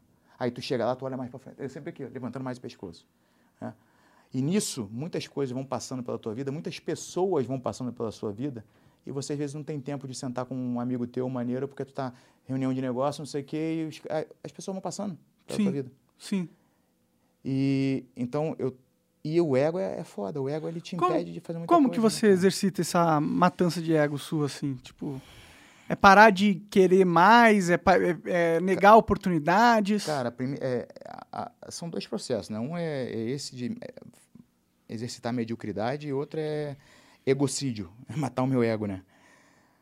Exercitar mediocridade é foda, é foda, porque apresentam-se algumas oportunidades imperdíveis pra gente, né? Que a gente acha que é imperdível, né? Mas hoje eu, eu, eu criei uma nova moeda na minha cabeça, que é o tempo com meu filho. Pode crer. Quantos tempos com, meus, com meu filho custam esse projeto para mim? Quantos tempos com meu filho vão, vai, vai levar essa reunião? Uhum. Você entendeu? Vai custar essa reunião. Então, eu estou ainda no processo de desenvolvimento. Dessa economia dessa, aí. Dessa, dessa economia. Mas a moeda eu já desenvolvi. Pode crer. Na cabeça. Então, é, é, é, é essa ferramenta que eu uso. E para matar meu ego, in, inicialmente é não acreditar quando ninguém me, me elogia. É entender e, e que eu sou completamente substituível. Porque eu sou um puta profissional, eu tenho... Eu... Todo mundo é substituível, né? Então, é exatamente. Eu, eu, eu tenho consciência que eu sou um puta profissional, não pelo que eu acho, mas pelo que eu, a minha história prova. Sim. Procuro ser um bom marido, creio que eu sou um bom marido, eu creio que eu sou um, um, um excelente pai. Eu, só que eu sei que o dia que eu partir, e se Deus quiser vai ser antes dos meus filhos, pouquíssimo tempo alguém vai estar tá fazendo o trabalho que eu faço. Depois de um tempo, provavelmente, alguém vai estar tá do lado da minha esposa no meu lugar. Bom, se ela não tiver velhinha é. também. Até se tiver velhinha, vai nessas porra de, de, de clube da terceira idade e encontra alguém. E depois de um tempo, meus filhos também vão voltar a sorrir, se alegrar por outros motivos e vão cada vez pensar menos em mim. É o, que é, o que é bom, né? O que é bom. Você não gostaria que eles vivessem para sempre e que seja, amargurados. E que seja assim. Eu quero que seja assim. Só que isso é a maior comprovação do quão substituível eu sou. É uma comprovação de que tudo aquilo que a gente acha que a gente tem de especial, na verdade a gente não tem. A gente é especial para algumas pessoas durante um, um, período de tempo. E é o tempo que a gente precisa ser especial para essas pessoas. Mas a gente é, é levado a, a, acreditar que a gente é muito mais importante do que a gente é de fato. E isso gera frustração. Isso gera. Porque se amanhã ou depois tu me abandona, por que, que eu me sinto abandonado? É porque eu acho que eu era bom demais para tu me abandonar, pô. Sim. A partir do momento que eu entendo que eu, eu sou mais um, que tu tem o direito de fazer a sua escolha e buscar algo melhor, um amigo melhor, um, uma oportunidade profissional melhor, já não me machuca tanto. Então, é, isso é matar um pouco o ego mesmo. É, então eu. Só que assim, quando você é bom no que você faz, cada, cada conquista te joga mais para cima, infla teu ego. Sim. Então você tem que estar tá matando esse, esse, essa porra todo santo dia, maluco. Pode crer, pode crer. Não, faz sentido total, cara. Se viesse um cara para você, um bilionário maluco, falasse aqui, ó, toma, cheque infinito, Marcelo, é seu, faz o que você quiser da tua vida. O que, que você faria? Hoje? É. Eu montaria uma puta de uma instituição de caridade do caralho. É... Sei lá, meu irmão. Eu, eu, eu, ia, eu ia fazer alguma coisa que eu conseguisse dar para quem não teve a oportunidade que eu tive na vida. A vida foi tão boa comigo, irmão. Eu sou um cara tão merda. E, e sou, de, sou de fato. É, e antes do meu filho nascer, eu era um, um, verme em todos os aspectos que você pode imaginar. Tivesse que roubar, eu roubava. Tivesse que mentir, eu mentia. Foda-se, eu era o cara mais nojento. Era a escória da humanidade. E ainda assim, a vida me propiciou ter dois filhos sensacionais, ter uma família irada, conquistar coisas materiais que eu nunca achei que conquistaria. Então eu, eu me sinto em débito constante. Você entende? Com a vida. Com a vida. E uma necessidade absurda de ajudar as pessoas uh, que não têm essa oportunidade que eu tive, ou que, sei lá. Então, sem sombra de dúvida, seria uma instituição pica de, de, de caridade para, sei lá, tentar ajudar as pessoas. que tipo forma. de caridade seria? Tipo, educação? Educação comida? aliada ao esporte. Pode crer. Aliada ao esporte, porque eu, eu acho que o esporte é uma ferramenta de transformação sem igual. É, tanto do, no, no, aspecto social como no aspecto intelectual, emocional, você entende? O esporte ele agrega muito para a sua vida e as pessoas hoje elas estão com, principalmente com o advento do, dos e-games e tudo, a molecada ela está cada vez mais sedentária. E como você falou, a gente não foi feito para esse estilo de vida. Sim. Isso paga um preço. Eu, tô, eu apoio um projeto é até legal falar isso aqui, porque junho é o mês da, de conscientização da escoliose. E a escoliose é uma, é uma, uma doença que a gente não, não leva. A gente não tem tanta noção, eu também não tinha antes de conhecer o projeto. Mas é uma doença que mutila principalmente os jovens, as, as crianças e os adolescentes, porque ela se dá, na maioria das vezes, ali 11, 12 anos, na hora que dá aquele estirão do crescimento. Hum. E aí é quando a, criança começa a se interessar pelo Por sexo jogo. oposto, ter namoradinho. Ah, também, sim. E aí começa a ficar torto, começa a ficar deformado. E criança é foda, né, meu irmão? Aí ninguém começa a zoar, bullying, o caralho. Então, mutila não só o físico, como o mental dessas crianças também. E existe um projeto chamado Mude a Curva, onde Os melhores cirurgiões de coluna do Brasil fazem mutirões por todo o país, operando essas crianças de graça. Ah, que da hora, mano. Do caralho, do caralho, do caralho. Mandar até um abraço pro Rodrigo Amaral, doutor Ricardo Acácio, pessoal do, do projeto, Paulo Vinícius, Leifert. Esses caras, cara, os caras, meu irmão, a, a hora de consulta desses caras é um, uma fortuna. E os caras abrem mão durante uma semana, pagam com recursos próprios para irem para a cidade para operar essa molecada e ajudar na fila do SUS, porque essa molecada entra na fila do SUS faz 10 anos esperando a cirurgia. Tá irmão. maluco, mano. Imagina a dor que eles não sentem, estando torto, fudido, porra, com vergonha de ir pro colégio. E esses caras vão e salvam essas crianças. Então, seria algo, sei lá, cara, é, e o esporte ajuda isso, sabe? Então, seria um, algo nesse sentido, sei lá, aí apoiar o, mais o Mude a Curva, não sei. É, eu faria isso, cara.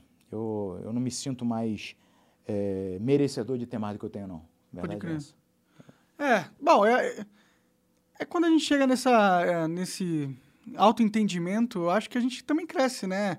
Só o fato da gente não continuar perseguindo aquele sonho inalcançável toda hora, isso aí tira um pouco da ansiedade que a gente sente, né? Espero que sim. Eu tô começando o processo. eu, eu- eu espero diminuir a ansiedade, cara. Pode crer, pode crer. Porque é, porque é foda. Quem lida com ansiedade é sinistro, cara. Sim, sim, eu também sou muito ansioso. Eu fumava muito maconha por causa da ansiedade também, cara. Ajudava? Ajudava, né? A dar uma acalmada, É, o né? pessoal te- tem relato que ajuda mesmo, né? Sim, dá uma. É tipo nicotina também. Hoje eu tô fumando nicotina, entendeu? Eu ainda tenho muita ansiedade. É difícil não ter. Mas é, é também culpa daquilo que a gente tava falando antes. Essa sociedade maluca, todo mundo se comparando com todo mundo na internet. E, e o, o preço da fama também é esse, né? É, Se você atinge uma audiência grande, as pessoas conhecem você, elas te julgam muito. E você é consciente desse julgamento. Então, por exemplo, eu sinto que se eu, pô, escolher uma vida mais ah, medíocre, digamos assim, ou mais simples, chegar lá e, sei lá, começar a pescar e viver da- do, da- do que eu pesco. Eu sinto que vou ter muito julgamento das pessoas lá, o Monark se fudeu. Olha lá, ele era o Bambambam, Bam, Bam, agora tá lá pescando, que otário, entendeu? Primeiro vão achar que tu tá fazendo o tipinho, né? Pode- Olha ele aí fazendo tipinho de. Ou aquele maluco, como é que é o nome daquele rapaz? O Cauã Raymond, não foi que se mudou pra Chapada dos Veadeiros, uma porra dessa? Não fiquei sabendo. Um desses malucos se mudou pra Chapada dos Veadeiros, maluco. Porque realmente é, é, vai começar a acontecer esse êxodo, porque a gente tá ficando maluco todo mundo. Sim, E é importante a gente falar isso pra caralho, Monark. Tu que é um cara que tem muito seguidor, eu também. Eu faço sempre questão de falar, enquanto muita gente gosta de esconder, eu falo que eu lido com ansiedade, com depressão, com a porra. É importante a gente falar, porque a gente falando, o pessoal que, que nos segue, eles se permitem falar sobre isso também, porque é uma parada que ainda tem muito tabu, né? sim. Tem muito tabu. Você fala assim, ah, não, o cara tem depressão, ele é fraco. É, exatamente. Aí o cara, às vezes o cara tá num processo depressivo e ele não busca ajuda, tem medo de falar com os outros e aí ele entra numa, num- numa caverna ali, meu irmão, de sofrimento e dor, única e exclusivamente porque ele não se sente à vontade de buscar ajuda. Sim. Da- Então, quando pessoas como nós, a gente desmascara e mostra, cara, isso é, é normal. Sim, ó, tô aqui, a gente tem seguidor, mas estamos na merda É, também. na merda também. É, é, Ser ser gente humano é é uma merda. tranquilo. Tamo Sim. fudido, a gente sabe como é que é. É meio que o contrário do Instagram, né? É, eu, meu irmão, eu sou, eu sou a antítese do Instagram. Eu falo quando eu tô num dia merda, caralho, hoje eu não dormi, tô na, na pica, pensando nisso, preocupado com isso. Eu acho que a- o nosso, o nosso trabalho, quando- porque não adianta, é, invariavelmente, quando a gente tem uma certa relevância e tem algum número de seguidores, pessoas que acreditam, porque aquilo ali que a gente vê no nosso YouTube, no, no, no Rumble, no Twitter, foda-se onde, cara, aquilo ali não é um número só, cara. Aquilo ali é uma quantidade de pessoas, de carne e osso, de vidas. Cada pessoa. Quando a gente, quando a gente humaniza aquele número, a gente vê a responsabilidade que a gente tem. Sim. Caralho, são não sei quantas mil ou milhões de pessoas e cada uma dessas pessoas tem os seus sonhos, seus medos, suas frustrações, suas angústias. Quando você humaniza isso, fala: caralho, eu tenho uma puta de uma responsa ao falar com essa galera. Sim. E, e é difícil, é difícil humanizar às vezes, porque É você fica muito preso nos números e é difícil entender que tipo de responsa é essa. Porque tem muita gente que fala, não, a sua responsabilidade por ser influente é só falar as coisas que eu acho que devem ser ditas. Muita gente usa esse argumento.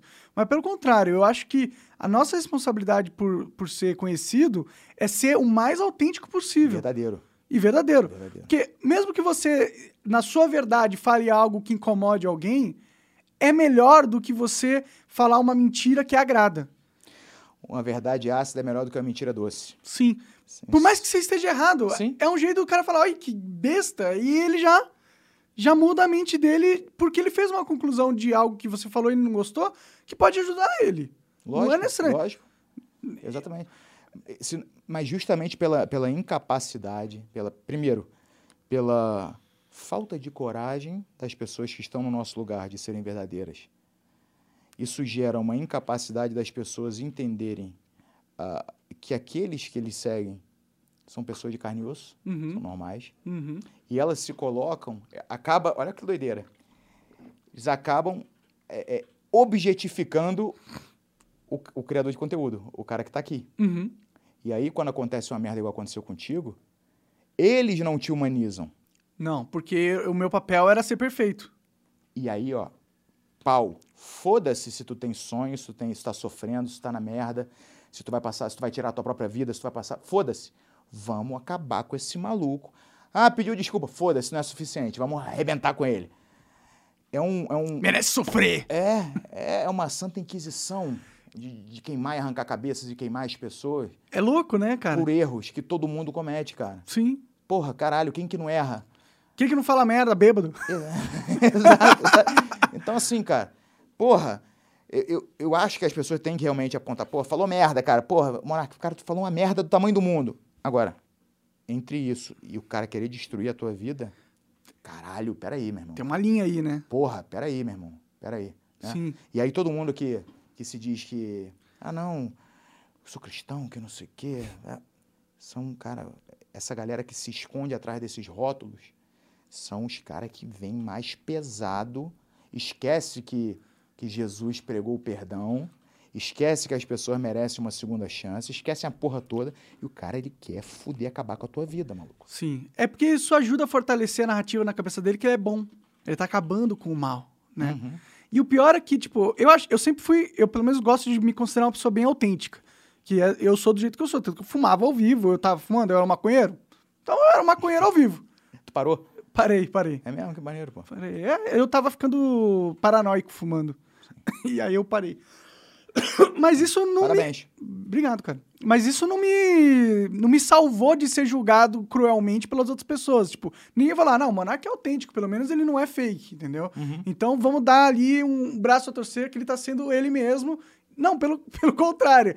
Ele é autêntico, então ele é um merda mesmo. Mas tem que. Tipo, parece que se não for um trabalho em conjunto de todos os influenciadores, de todo mundo que é público, de ser autêntico, essa dinâmica continua acontecendo, dos caras desumanizarem quem é influente, e os que são autênticos só se tornam mais vulneráveis, entendeu? Sim, mas é. É, é o preço que tu paga pela autenticidade, né, cara? Sim, é um preço grande, alto. Alto, alto. Tu, tu foi muito forte, cara.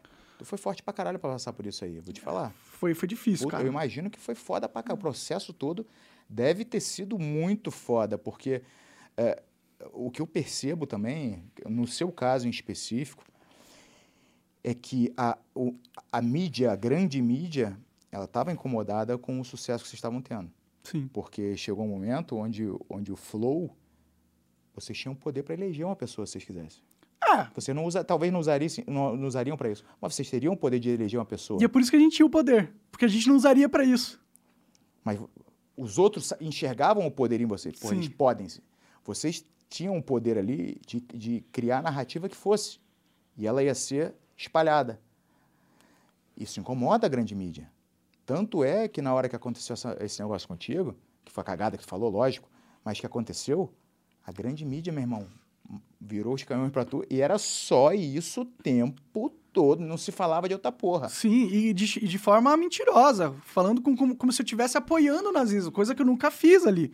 Eu falei de um jeito burro, falei, mas o que eu tava defendendo era liberdade de expressão. Uhum. De uma forma radical e livre, igual acontece nos Estados Unidos, que eles tentaram descontextualizar como se eu estivesse apoiando a criação do partido nazista. Sim, meu irmão, é, o cara achar que tu é nazista, o cara tem que ser um imbecil completo. Não tem. não- qualquer um que assistiu um episódio do Flow, qualquer que fosse, aleatoriamente, escolhe um, ia perceber que tu não é nazista. Pronto, acabou. Mesma coisa que fizeram com o Kim, cara. O que fizeram Sim. com o Kim foi uma covardia do caralho também com o Sim. moleque. E o Kim nem falou merda. Ele nem, falou, do jeito merda. Nem sim. falou de um jeito merda. Foi, porra. Ele foi super conciso e falou uma opinião sobre a lei, falou uma opinião que ele tem direito de ter, porra. E neguinho marretou o moleque também, maluco. Sim, sim. O de uma- e de uma- continua tentando marretar. de uma forma covarde, de uma forma escrota, sabe?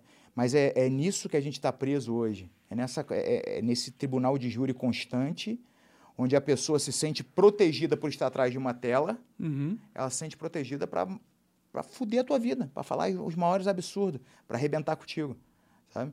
Coisa que se tu trouxesse o cara e botasse na tua frente, ele não ia ter coragem de falar. Cara, nunca ninguém me chamou de nazista na minha frente. Não vai ter coragem, porra. Não vai. essa porra desse. Essa distância que, a- que existe entre você e o público, eles, cara, se sentem protegidos pra falar o que for, cara. Sim, o anonimato foda. protege, né? Isso é também. muito escroto, cara. Sim. Tu quer ver uma outra coisa que eu achei escroto nesse caso todo? A galera que pediu pra tirar a porra dos episódios que fizeram com vocês. Isso aí, aí volta naquele papo de interesse. Ou seja, quando era interessante eu estar no Flow, caralho, eu, eu imagino que devia chover e-mail, mensagem, Ah. pelo amor de Deus, ninguém querendo pagar e tudo pra aparecer. A partir do momento que deu merda, opa, eu quero Me distancie, É. tira, eu quero que tire. Eu- Legal. um- na, na época eu até falei isso. Falei, pô, legal, mas eu queria. Sabe, sabe o que eu queria que um desses caras fizesse? Que tivesse a cara de chegar no, no, pros seus inscritos e falar assim: ó, galera, negócio é o seguinte, eu pedi pra tirar o meu, meu vídeo lá do Flow e eu peço que todo mundo que se inscreveu aqui no meu canal por conta do Flow, quem deu like, aí eu peço que todo mundo se desinscreva no meu canal É. também. Eu não vi ninguém fazer isso. É claro que não. Eu não vi ninguém fazer isso, entendeu? Então é, é, é muito escroto a forma que os caras estão acabaram lidando com essa situação. Sim. É, e teve um caso que foi o Diogo Defante, que ele fez exatamente isso, pediu pra tirar o episódio e falou um monte de merda também de mim na, a- ao vivo, lá no, no programa que ele foi. E hoje em dia ele fica batendo na tecla ainda dessa porra. Saiu, tirou, é, saiu um vídeo dele, falou assim, fazendo uma piadola do jeito Defante. Tô pedindo também pra tirar os cortes, é pra tirar os cortes também, não sei o quê. Tipo, tá bom, cara, eu entendi que você é Ed engraçadão, mas você não entende que o que tu fez não foi da hora, mano? Parece que ele não entende. Ou ele entende, tá ligado? E sabe que vacilou, e aí pra galera dele, ele fica pagando de, de bonzão. Mas é que ele é difícil saber quando que ele tá falando uma porra de verdade e quando que. Tu acha que ele fez isso pra pagar um pedágio pra rapaziada? Eu, eu pra- acho que pra ele posar falou assim, ó, já tô na merda, já tá todo mundo mexendo um ingrato do caralho, então eu vou, vou insistir, vou dar Dumble Down, porque aí pelo menos eu compro, eu ganho favores com todo mundo que odeia o Monark e não gosta do Flow. Acho que foi essa, uma decisão muito mercadológica do, de- do Defante, entendeu? Cara, eu acho isso uma babaquice sem tamanho, meu irmão. Essa atitude dessa rapaziada eu achei tão escrota. É tipo, ele não tem. É, tipo, foda-se o que eu pareço. O importante é eu ganhar. O importante é eu eu tá na mídia legal e, e eu cativar o público que eu dei os caras mesmo e foda-se. E pau no cu deles. Caguei, caguei. Aí, é, esse é o mesmo cara que daqui a pouco, quando essa porra aqui explodir, ele vai, vai criar uma narrativa de que, porra, meu irmão, eu sou um cara muito legal. Isso aconteceu, vou perdoar o Monark. Vou perdoar o Monark. Monark, me convida pra ir aí que eu quero te perdoar em público. é, mas é, espera só, compadre. É, é o tipo de. Meu irmão, é, é, é parasita. Parasita. É parasita. Parasita. Esse meio da internet que mais tem é parasita, compadre. É parasita. Os caras querem é, é, sugar o que tu tem enquanto não é mais interessante, tchau. E o, o Nando é um que se fudeu muito com isso. Sim, sim. Pô, eu gosto muito do Nando, cara. É, é um cara que foi muito generoso comigo quando eu vim pro YouTube. E, pô, sou grato a ele, pra, porque me ajudou mesmo quando eu vim pro YouTube. Me deu vários toques. E foi trampolim de muita gente que apunhala ele hoje. Sim, principalmente dos bolsonaristas, né? Caralho, pô, pra caralho. Tava até ontem falando com o Arthur, né, quando ele tentou me dopar. ah, é verdade, a gente não. Pô, tava falando sobre isso. É, pois é, o, o Arthur tentou me. Porra, rapaziada, não passei a linguiça no Arthur, pelo amor de Deus. o, o que aconteceu? É, eu, cheguei, eu cheguei aqui em São Paulo ontem, liguei, o Arthur tinha falado, pô, vamos, vamos jantar quando chegar. Falei, vamos. Achei estranho, né, cara? Pô, o cara querer jantar comigo dia dos namorados, né, meu irmão? Estranho, né? É um Sei lá, né? time Esse pessoal- esquisito. O pessoal do MBL é meio estranho, né, meu irmão? O pessoal fala. Bumbum livre, né, que. Aí eu falei, ô Arthur, cheguei. Pô, vamos, vamos tomar um vinho? Vamos. Demorou. Pô, chega aqui no hotel. Aí chegou no hotel, tava com a minha esposa tomando um vinho ali, pá, ele chegou. Aí, porra, eu falo pro cara, vamos tomar um vinho? Vamos. O que que entende-se? Vamos tomar um vinho. Pedi duas garrafas. Aí ele chegou, eu falei, pô, um vinhozinho. Ele, não, não bebo não. Eu falei, Porra, maluco. É. Caralho, bunda mole. Aí minha esposa tomou duas tacinhas, subiu, eu tive que tomar a garrafa e meia. Meu irmão, fiquei pra lá de Marrakech, mas eu fiquei doidari, pior que o cabeção da malhação, fiquei doidaraço. Caralho aí, pô. Doidaraço, mas doidaraço. Pô, vomitei pra caralho no quarto. Vixe. Aí eu não sei se ele não me dopou, porque de repente ele tentou botar um... Um Boa Noite Cinderelinha ali, né? né? Ele, o cara é uma virilidade monstra, né? É, pode ser. mas tentar fazer isso com o lutador de jiu-jitsu não é muito bom, né? Quem é, vai pegar as costas é de quem bom. ali, né? É, agora, tô, agora saiu aqui a notícia, eu não sabia não que vai ter um congresso do MBL dia 2 de julho em Florianópolis e que o Arthur vai lutar comigo. É mesmo? Eu fiquei sabendo agora. Caralho! Sério mesmo aqui, ó. Vou te mostrar aqui pra, pra tu não achar. Ele faz, né? Jiu-jitsu também, pois né? é. é verdade. Eu vou empenar esse malandro, meu irmão. Ô, mamãe, falei, vou te, vou te mandar pra Ucrânia de volta. Tu vai tá Não, tudo menos isso pra ele. aqui, ó. Arthur Duval. Aqui. Porra, tela apagada não vai dar pra ver. Saiu agora, cara, no jornal. Ó. Pô, da, da hora, eu acho que vai cativar uma audiência. Vê aí. Arthur Duval, sobe aí pra tu ver o título. Uh, Arthur Duval vai lutar com Marcelo Brigadeiro em evento do MBL em Santa Catarina. É, caralho, o cara Vai, meteu tá? a bronca, hein? Ô, mamãe falei, Mas sem te avisar, porra. Mamãe falei, tá abusado, hein, mamãe falei. Tô... Ah. Ela é faixa marrom de jiu-jitsu. Entendi. mamãe falei, você vai ver tu só. Tu é faixa o quê de jiu-jitsu? Eu sou faixa preta de luta livre, porra, desde 2006. Mamãe falei, vai se lascar. Vai ser interessante. Eu vou ver esse evento aí, cara. Com certeza vai ser, vai cativar a audiência. Assistam. Quem não gosta do Arthur, assista que vai ser prazeroso para vocês. Que eu vou dar uma empenada bonita nele. Mas é um, um, cara bacana, eu gosto dele pra caralho. Pode crer. É, você também, como você tinha falado lá em Santa Catarina, você era um cara uh, do bolsonarismo. Você ajudou o cara a se eleger e tal. O que, que te deu que você se arrependeu? Ou não sei se você se arrependeu, mas se desviou do caminho do bolsonarismo? O fato dele ter traído todas as promessas que ele fez. Né? Uma única coisa me fez é, apoiá-lo e me dedicar de fato à causa, como eu me dediquei, cara, me custou tanto de energia, de tempo, de dinheiro. É, teve uma noite só que eu perdi 106 mil reais. Caralho, como, como? Eu fiz um, um evento, eu tinha um evento... Pô, quase que eu quebrei tua mesa aqui. É. Eu tinha um, um evento de MMA, tenho, chama-se Áspera FC. Durante um bom tempo ele foi um dos maiores do Brasil e a gente tinha um contrato com o esporte interativo de oito anos. E transmissão ao vivo, uma média ali de um milhão e meio, dois milhões de, de audiência é, ao vivo, né? E depois mais as reprises. Caralho. É. E aí, na época, eu comecei a, a, apoiar pra caralho. Eu comecei a apoiar o Bolsonaro em 2012, irmão. Ninguém Tempão sabe, atrás. Ninguém sabia quem que ele era. Eu falava, ah, Bolsonaro, quem que é essa porra aí? Quem? Mas, bom, Aí, nesse dia, eu fiz a. Acho que foi a 50 edição do evento. E eu, eu botei lá no, no, meio do cage, na lona, botei Asper FC, lutando contra a erotização infantil. Que é uma bandeira que eu bato muito. Eu acho que Anitta, Luísa Sonzas, essas coisas, elas acabam promovendo uma erotização precoce da molecada. E a molecada tem que ter infância. A infância é essencial para a molecada. Abrevia a, a, as fases da vida e acaba gerando distorções. Mas tudo bem. E aí eu falei, porra, na época eu botei meu, meu evento à disposição do Bolsonaro, do Jair. Falei com o Eduardo, falei, o Eduardo, o evento é meu, eu entrego ele para vocês, vocês podem entregar troféu, medalha, o caralho, para catapultar o nome do teu pai, a gente vai precisar disso. Isso lá em 2016.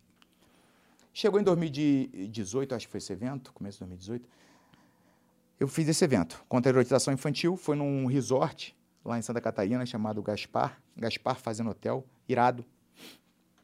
E eu convidei o Eduardo para ir representar o pai dele, que o pai dele ia estar em agenda no Nordeste, para entregar o prêmio. Eu falei, pô, vai ser legal. O mote contra a erotização infantil é uma das pautas do seu pai. Porra, eu vou sim, não sei o quê. E aí acabou que o Eduardo foi convidado para ser padrinho de casamento no dia e mandou o Carlos. Uhum. O Carlos foi.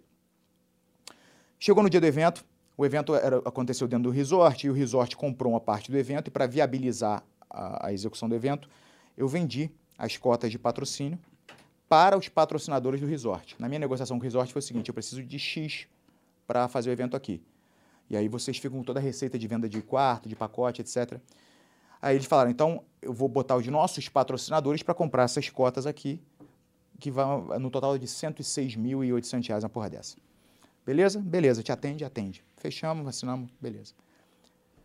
Logicamente que para vender para os patrocinadores eles apresentaram os números da televisão, né? E aí eu botei na lona isso e botei melhor já ir se acostumando.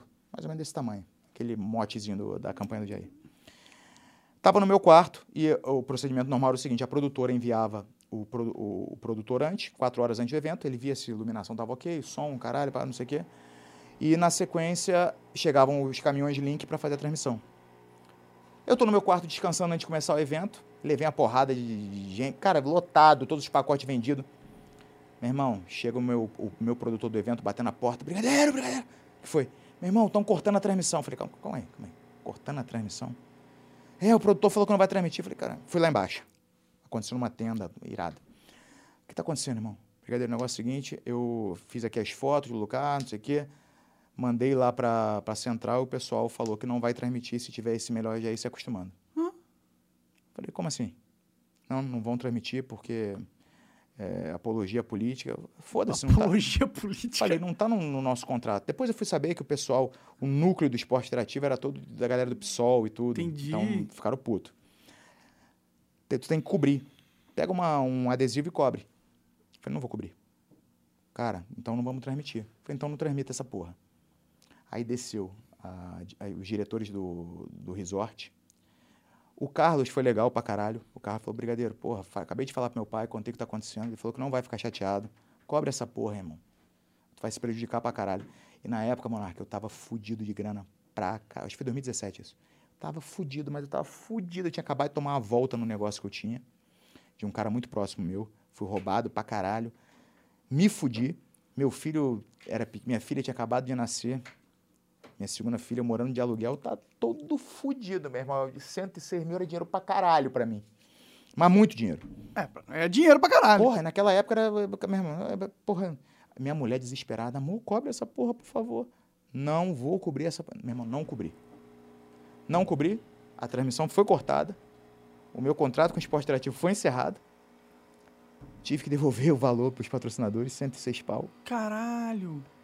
Para você ver o tanto que eu me entreguei para o pro projeto Jair Bolsonaro. Pode crer. E nunca. E sabe por que, que eu falo? Eu meto a porrada no Jair, meto o pau no Eduardo, no Flávio, que eu chamo de vagabundo, bandido, sem vergonha. Sabe por que, que nenhum deles nunca retrucou? Porque eles sabem que eles não tem que falar, porque eu sempre deixei claro, falei, eu vou ajudar vocês, eu não quero porra nenhuma. Ah, não, mas de repente, porra, porra, a gente vai precisar. Eu não quero porra nenhuma, eu deixava claro. Tanto é que uma vez o Eduardo falou: já sei, cara, tu vai falar que não quer porra nenhuma. Tá, mas eu vou falar de novo. Eu não quero porra nenhuma. Eu conversava, todas as conversas começa, que eu conversa, terminava assim. Começava e terminava assim, todas as conversas. Eu não quero porra nenhuma. Tudo bom, Eduardo? Como é que você tá? Tá, então mais tarde te ligo. Eu não quero porra nenhuma, tá? Então, porque eu sei como é que esses caras estão eh, habituados Operando, a lidar com né? gente que só chega junto para querer alguma coisa. Então, cara, eu me dediquei de coração mesmo, porque eu enxergava no Jair a, a, a possibilidade de um país melhor para os meus filhos. Era, era isso que eu enxergava. Falar, cara, esse cara vai mudar o país para meus filhos, pelo que ele prometia. E eu enxerguei verdade nele. Aí quando ele entrou e começou a fazer tudo diferente, falei, cara, é mais do mesmo. O que, que, que, que te deu esse insight? assim? Que é Primeiro é... insight foi na, foi na campanha ainda, quando chegou a ordem para o PSL de Santa Catarina coligar com um partido de esquerda que era comandado por um dos maiores bandidos da política catarinense. Hum. Falei, caralho, não, não tem como te coligar com esses caras. Essa não é a velha política? Eu falei, eu não tenho cara de pedir voto pro Jair, pedir voto para a galera toda aqui, dizendo que a gente quer uma nova política junto com essa rapaziada. Na época eu liguei pro Gustavo Bebiano. Falava direto com ele. Falei, Bebiano, tá acontecendo isso aqui. Ele falou, meu irmão, eu tô extremamente desapontado. Não é só aí. Filha da puta. Mas lá em Santa Catarina eu brequei. Uhum. Bati o pé, brequei. O Jair ficou puto comigo. O Eduardo ficou puto. Pararam de falar comigo mandei tomar no cu, ambos. E é isso aí. Ali eu já falei, caralho. Tem alguma coisa errada nesse angu aí. Mas ainda quis dar o benefício da dúvida, sabe? É? Ainda, ainda, ainda quis me convencer que não, talvez ele esteja fazendo isso para entrar. Sim. Mas uma vez lá dentro, ele vai cumprir as promessas. Tudo, cara. Ele falhou em absolutamente todas as promessas. Hoje, o que, que é o governo de Jair Bolsonaro? Qual que é a bandeira que, que os caras têm? Porra, meu irmão, a gente tá fazendo um monte de obra, o Tarcísio é foda, que não sei o que, não sei o que. Tá, beleza, não discordo. Agora, me aponte um dos 60 milhões que votaram no Bolsonaro, aproximadamente. Me aponte um desses que votou no Bolsonaro para ele fazer obra. Ninguém. Fazer obra podia é ser. o mínimo, né? Fazer obra podia ser o Bolsonaro, podia ser o próprio Haddad, podia ser o Ciro Gomes, podia ser o Boulos, podia ser, porra, Marina Silva. Qualquer um poderia fazer obra. Quem votou em Jair Bolsonaro votou para enfrentar o sistema, para aumentar a luta contra a corrupção, para lutar contra a erotização infantil. Foi para isso que votamos em Jair Bolsonaro, para implantar uma agenda liberal. Foi para isso que a gente votou. Pode crer. Ponto. E ele não cumpriu Não nada. cumpriu nada disso. Sim, isso é verdade. E hoje ele tem que ficar hasteando bandeira que ele é, porra, é pavimentador de rua e faz, fazedor de ponte de 10 metros. Olha que merda que acabou isso aí, cara. É. E, É. aí, e aí neguinho acha, nessa mediocridade de pensamento do povo, de idolatrar político, neguinho acha que eu devo algum tipo de lealdade para um cara que mentiu para mim, que, que fez eu me doar tanto durante tanto tempo, acreditando nele. Porra, meu irmão, quem tem. Quem tem... Aí ninguém, ah, tu é traidor. Eu? Eu traidor? Tu é maluco? Primeiro que eu não. Porra, o eleitor não deve lealdade ao eleito. É o contrário. Fato. O eleito deve lealdade ao, eleitor. Ninguém tinha que enxergar a política, Monarca, da seguinte forma. A eleição é o seguinte: é uma entrevista de emprego. O candidato ele chega para você e o currículo dele são as promessas. Ele fala: veja, eu quero, essa, eu quero esse, eh, esse emprego, eu quero essa vaga. Se você me der a vaga, eu vou fazer isso, isso, isso, isso, isso.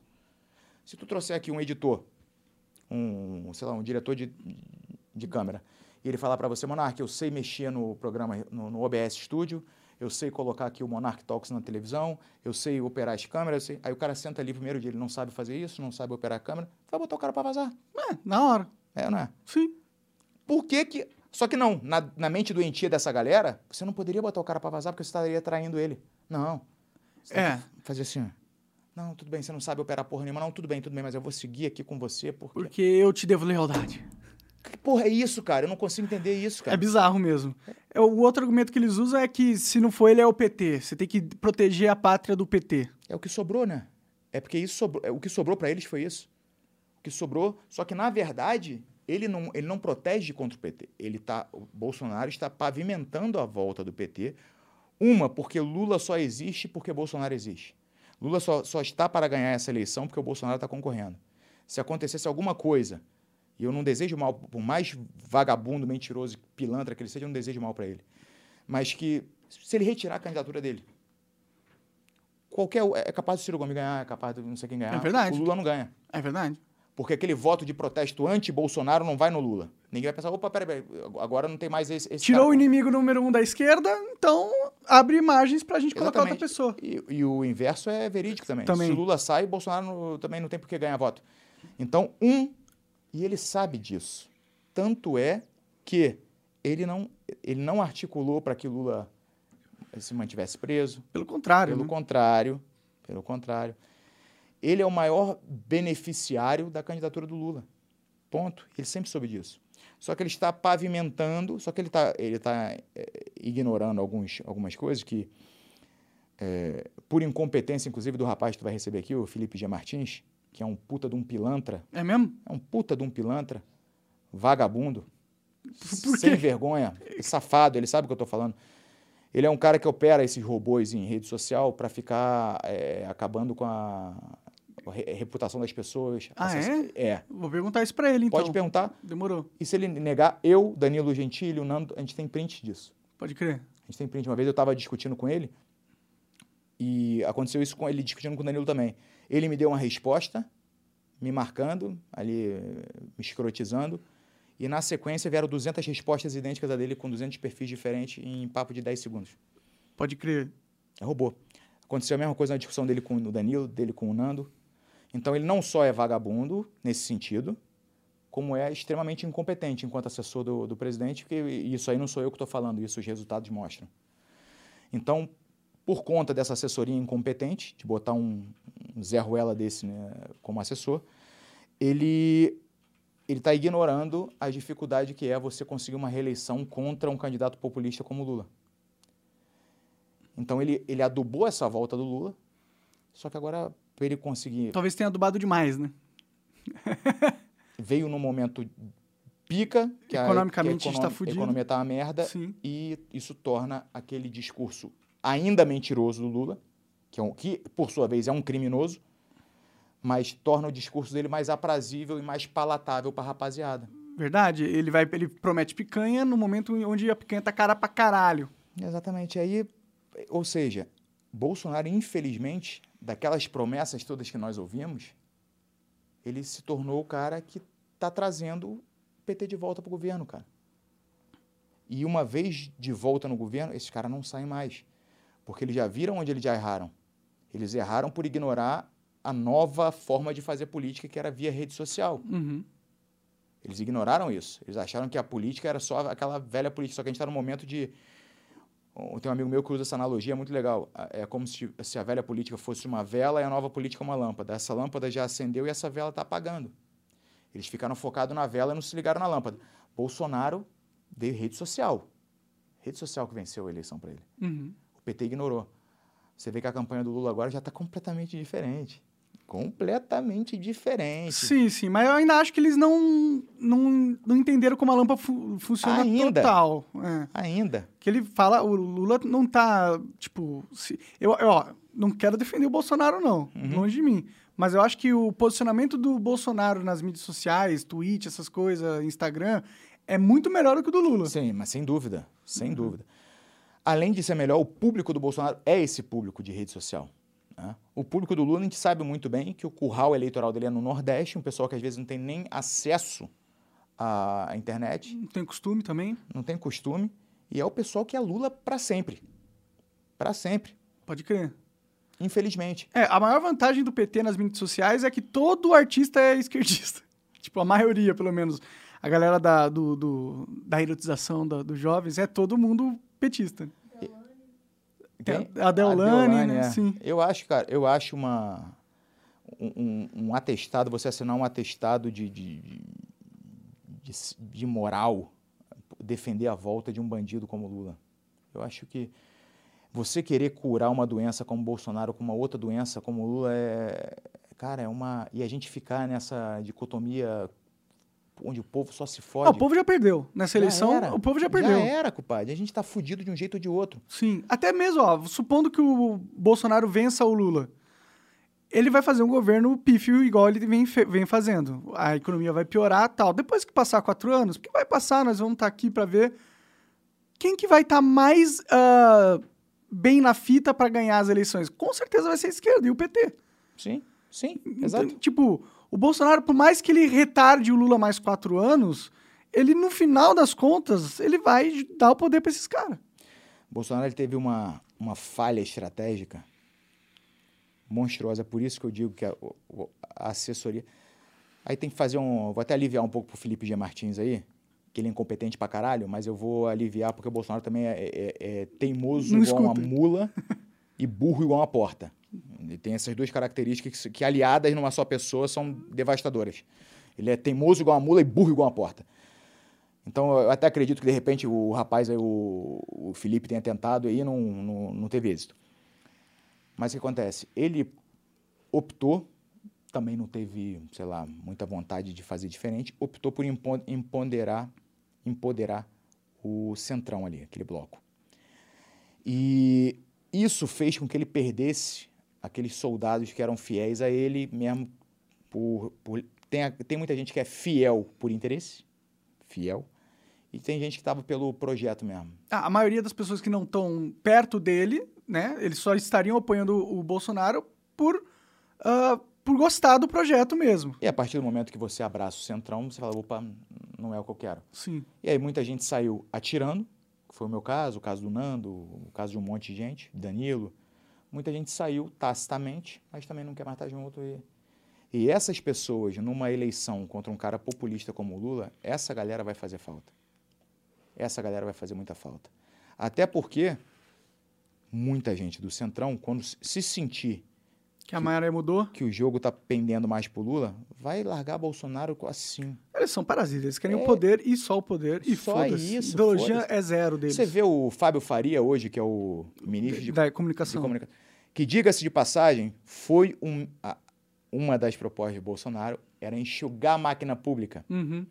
E ele recriou esse ministério que estava extinto, ele criou novamente um ministério para dar de presente para o Fábio Faria, que é o cara que fez campanha exaustivamente para Dilma, fez campanha para o Lula, que dizia que o Lula foi o melhor presidente que o país já teve.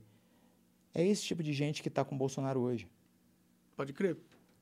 Vocês acham que eles vão ser leais ao Bolsonaro agora? O Fábio Faria está falando é um baba-ovo para segurar ali o, o, seu ego, o seu, o seu posto ali. Mas vai abandonar na hora, compadre. Mas na hora. Ah, o próprio Tarcísio ele já trabalhou no governo do PT. Foi ministro da Dilma, porra. Sim. Sabe? Olha o tipo de gente que sobrou ao redor do, do Bolsonaro. Para quem dizia que queria combater o PT, ele está cercado só por petista. Cara, como é que você vai apoiar um projeto desse, Monark? Fica difícil. Não tem como, irmão. Fica difícil. Não tem como. Se você tiver um pouco de seriedade, um pouco de honestidade intelectual, você não tem como você apoiar um projeto desse. E aí eles querem te convencer que se você não apoiar, você automaticamente está apoiando Lula. Sim. Apoiando Lula é o caralho. Eu quero que o Lula seja preso novamente e quero que o Bolsonaro vá para a prisão para ficar junto com ele na mesma cela os dois. É o meu sonho esse. Vão conseguir o amor que eles, que eles que, nutrem um pro eu outro. Eu quero que os dois se fodam com F maiúsculo para sempre. É o que eles merecem depois de tanta maldade que fizeram com o povo. É o que os dois merecem. É se fuder eternamente. O fato de já, serem, já terem uma idade avançada é, já é injustiça por si só, porque eles se foderiam por pouco tempo.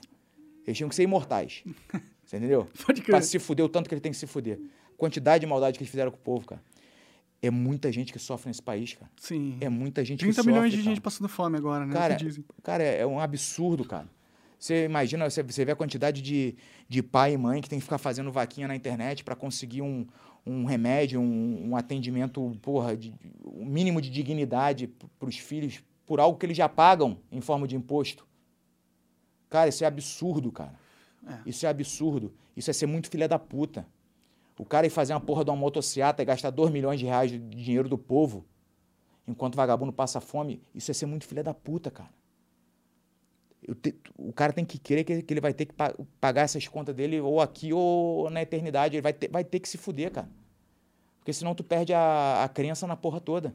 É, eu tô nesse ponto aí, de perder a crença na porra toda. Cara, e, e assim, e o que me deixa mais estupefato é, é a incapacidade do povo de se rebelar contra isso.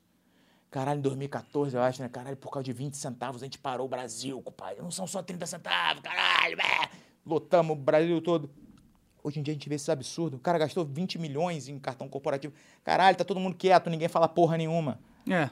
É porra de, de, de, de fundão secreto, é, orçamento secreto com, com fundo para os queridos lá, é compra su, superfaturada de, de, trator, é desvio, Ministério da Educação, porra de pastor recebendo. Caralho, barra de ouro. Barra de ouro. E tá todo mundo quieto, caralho. É, tipo, não tá quieto, é que não, é que não adianta falar mais hoje em dia, né? Pois é, mas não, não, defenda, pelo, porra, pelo menos não defenda. Aí tu vê essa porra de, de, dessas, desse estilo de WhatsApp, essa porra, meu irmão. Caralho. dá uma preguiçinha. Né? Caralho, dá uma preguiça do caralho. não, não vou tomar vacina porque tem um, um, microchip que vai vir no meu cérebro. Aí quando apertarem um botão na China, eu vou, porra, vou começar a andar igual um Android. Caralho, gente. Porra, pelo amor de Deus, maluco. Que porra que tá acontecendo, cara? Apocalipse, cara. Caralho, apocalipse, irmão, é surreal isso aí, bicho. E eu, eu, não tenho mais paciência. As pessoas vêm falar comigo, eu não tenho paciência. Minha mulher que fala, caralho, amor, tu não pode mais conviver em sociedade. Ela não deixa mais eu... Quando... Minha mulher é engraçada pra caralho, cara. Ela tá do meu lado assim, aí senta alguém começa a falar merda, quando eu olho pro maluco assim ou pra minha mulher, ela já. A gente tá indo, tá? Já me pega assim. O que, que foi, amor? Caralho, eu já sabia que tu ia dar uma resposta atravessada. Não, não ia, não. Ia assim que eu te conheço. eu não tenho mais paciência, cara. É difícil ter paciência com essa Caralho, porra. eu não né? tenho paciência, compadre. Porra, neguinho. Qual que é a fonte? WhatsApp. Eu recebi no WhatsApp, porra, é verdade absoluta, porque tava no WhatsApp, caralho. Cara, maluco, porra. É foda, irmão, a gente tá fudido mesmo. Tamo fudido. Tamo fudido. Eu, eu, eu sou pessimista pra caralho. Eu não quero mais saber disso. De, eu não acho que o mundo tem solução. Vai acabar em apocalipse. Eu quero só ir pra uma floresta afastada, viver minha vida o quanto der lá até a morte. caralho. eu tô saindo daqui, porra, otimista pra caralho. Puta na injeção de ânimo. Cara, eu não tenho. Eu, pra te dar essa injeção de ânimo, eu tinha que ter ele dentro de mim. Não tenho, infelizmente. Eu também não consigo. Eu tô, eu tô pessimista pra caralho também. É como a realidade se impõe e esse movimento não é só. O Brasil, a gente, logicamente, a merda que é potencializada, a gente tá numa situação ainda pior do que do resto do mundo. Sim. É, mas essa porra é, é no mundo todo, parece que está tomando conta do mundo todo e tá todo mundo fudido mesmo. É. Bom, a, tentando ser um pouco otimista, pode ser que a gente tá naquele momento onde tem que piorar muito para melhorar e a gente tá no piorar muito? Ponto de inflexão? É. Olha, poderia ser se, se tivesse uma. Se a gente visse no povo ferramentas para fazer essa mudança. Eu, eu, vejo o povo cada vez mais aleijado de, de, força, de ferramentas, de possibilidades. Eu tinha a esperança que essa ferramenta fosse a internet. Eu achei um tempo atrás que, porra, finalmente, agora não tem mais a Globo para para comandar a mente das pessoas, as pessoas são livres para falar. Mas é que, o que eu não entendi é, é que como quem está no poder é esperto e usou e está usando essa ferramenta para piorar a situação. A ferramenta que eu achei que ia seria o libertador da mente humana está virando apenas um escravizador mais competente. Então, eu perdi um pouco as esperanças, cara. É, é muito difícil a gente vislumbrar qualquer melhora com o que a gente tem à, à disposição hoje, cara. É muito, é muito é, foda. Isso, um caminho é floresta, casinha autossuficiente, pesca lá tranquilo. So, sobrevivência. Sobrevivência. Sobre pescar, porra, caralho. Será que é isso, cara? Vou, vou, vou, fazer essa porra, botar meu apartamento à venda e vou meter o pé também. Então. Nossa, se eu tivesse dinheiro suficiente, já tinha vazado muito tempo, cara. Bom. É foda, compadre. É foda. Bom, uma merda terminar o papo numa bad vibes dessa. Ah, tem Desculpa pergunta? Aí, pessoal, porra, vocês vão ficar todo mundo deprimido. Bebam, transem e é isso aí. Vamos pra floresta. Manda pergunta aí, então. Vamos ver se ela anima os ânimos aqui. Brigadeiro. Será que eu... Não sei. É, o Coca tá com, tá com você aí? É tá saindo... Quando você fala ali, a, a, a barrinha verde sobe, fala aí. Sobe, sobe. Sobe. Fala mais pertinho, só que esse microfone tem que falar pertinho. Brigadeiro, você já viu o filme Cidadão Ilustre? É um filme argentino muito bom que fala exatamente sobre essa mediocridade em que as pessoas estão hoje em dia e aceitam. Recomendo para todo mundo. Quem fala, julga que Anitta é burra, não percebeu o quão inteligente ela é por fingir ser ignorante. Cidadão Ilustre? Não, nunca, nunca assisti, não. Eu também não. Mas vou, vou buscar assistir. Cidadão Ilustre. Valeu a referência aí, cara. É, uhum. Eu não sou muito fã de cinema argentino, não, mas eu também nunca, eu acho que nunca vi um filme argentino. Com essa recomendação aí, vale, vale a pena a gente dar uma olhadinha sim. Da hora. Tem mais alguma pergunta? Não. Então é isso. Marcelo, obrigado demais por ter vindo um aí, prazer, cara. cara. Lá de Santa Catarina. Um papo profundo, né? Filosófico, né? Foi, foi, foi legal o papo, é cara. gente pra caralho, eu acho. Nossa, é. Valeu, irmão. Foi Valeu prazer, mesmo. Cara. Quer deixar algum último recado? Vai, galera, amanhã vai ter a, a, o debate é, com... Vai ter o debate com o Pablo Marçal amanhã lá no Inteligência Limitada do Vilela, 20 horas. Cara, mas eu, eu, eu quero, quero pedir para vocês, se puderem, seguir o Instagram do Mude a Curva, arroba Mude a Curva, tá? Para dar uma força pro projeto. E o conselho que eu posso dar, se eu estiver na posição de dar um conselho para alguém, parem com esta porra de brigar com amigo, com familiar, porra, com pessoas que vocês gostam por conta de política, meu irmão. Político nenhum merece isso de vocês. No final das contas, vocês estão fudidos, vão seguir fudidos, não interessa quem sente lá e eles vão seguir muito bem, eles e suas famílias, rindo, tendo do bom e do melhor às suas custas. Então, não briguem com quem vocês amam, você não sabe até quando vocês vão estar aqui. Aproveitem cada momento e brigar por política é assinar um atestado de imbecil, tá bom? Grande abraço. Da hora. Com essa sabedoria a gente vai-se. Valeu, galera. Até mais. Até a próxima.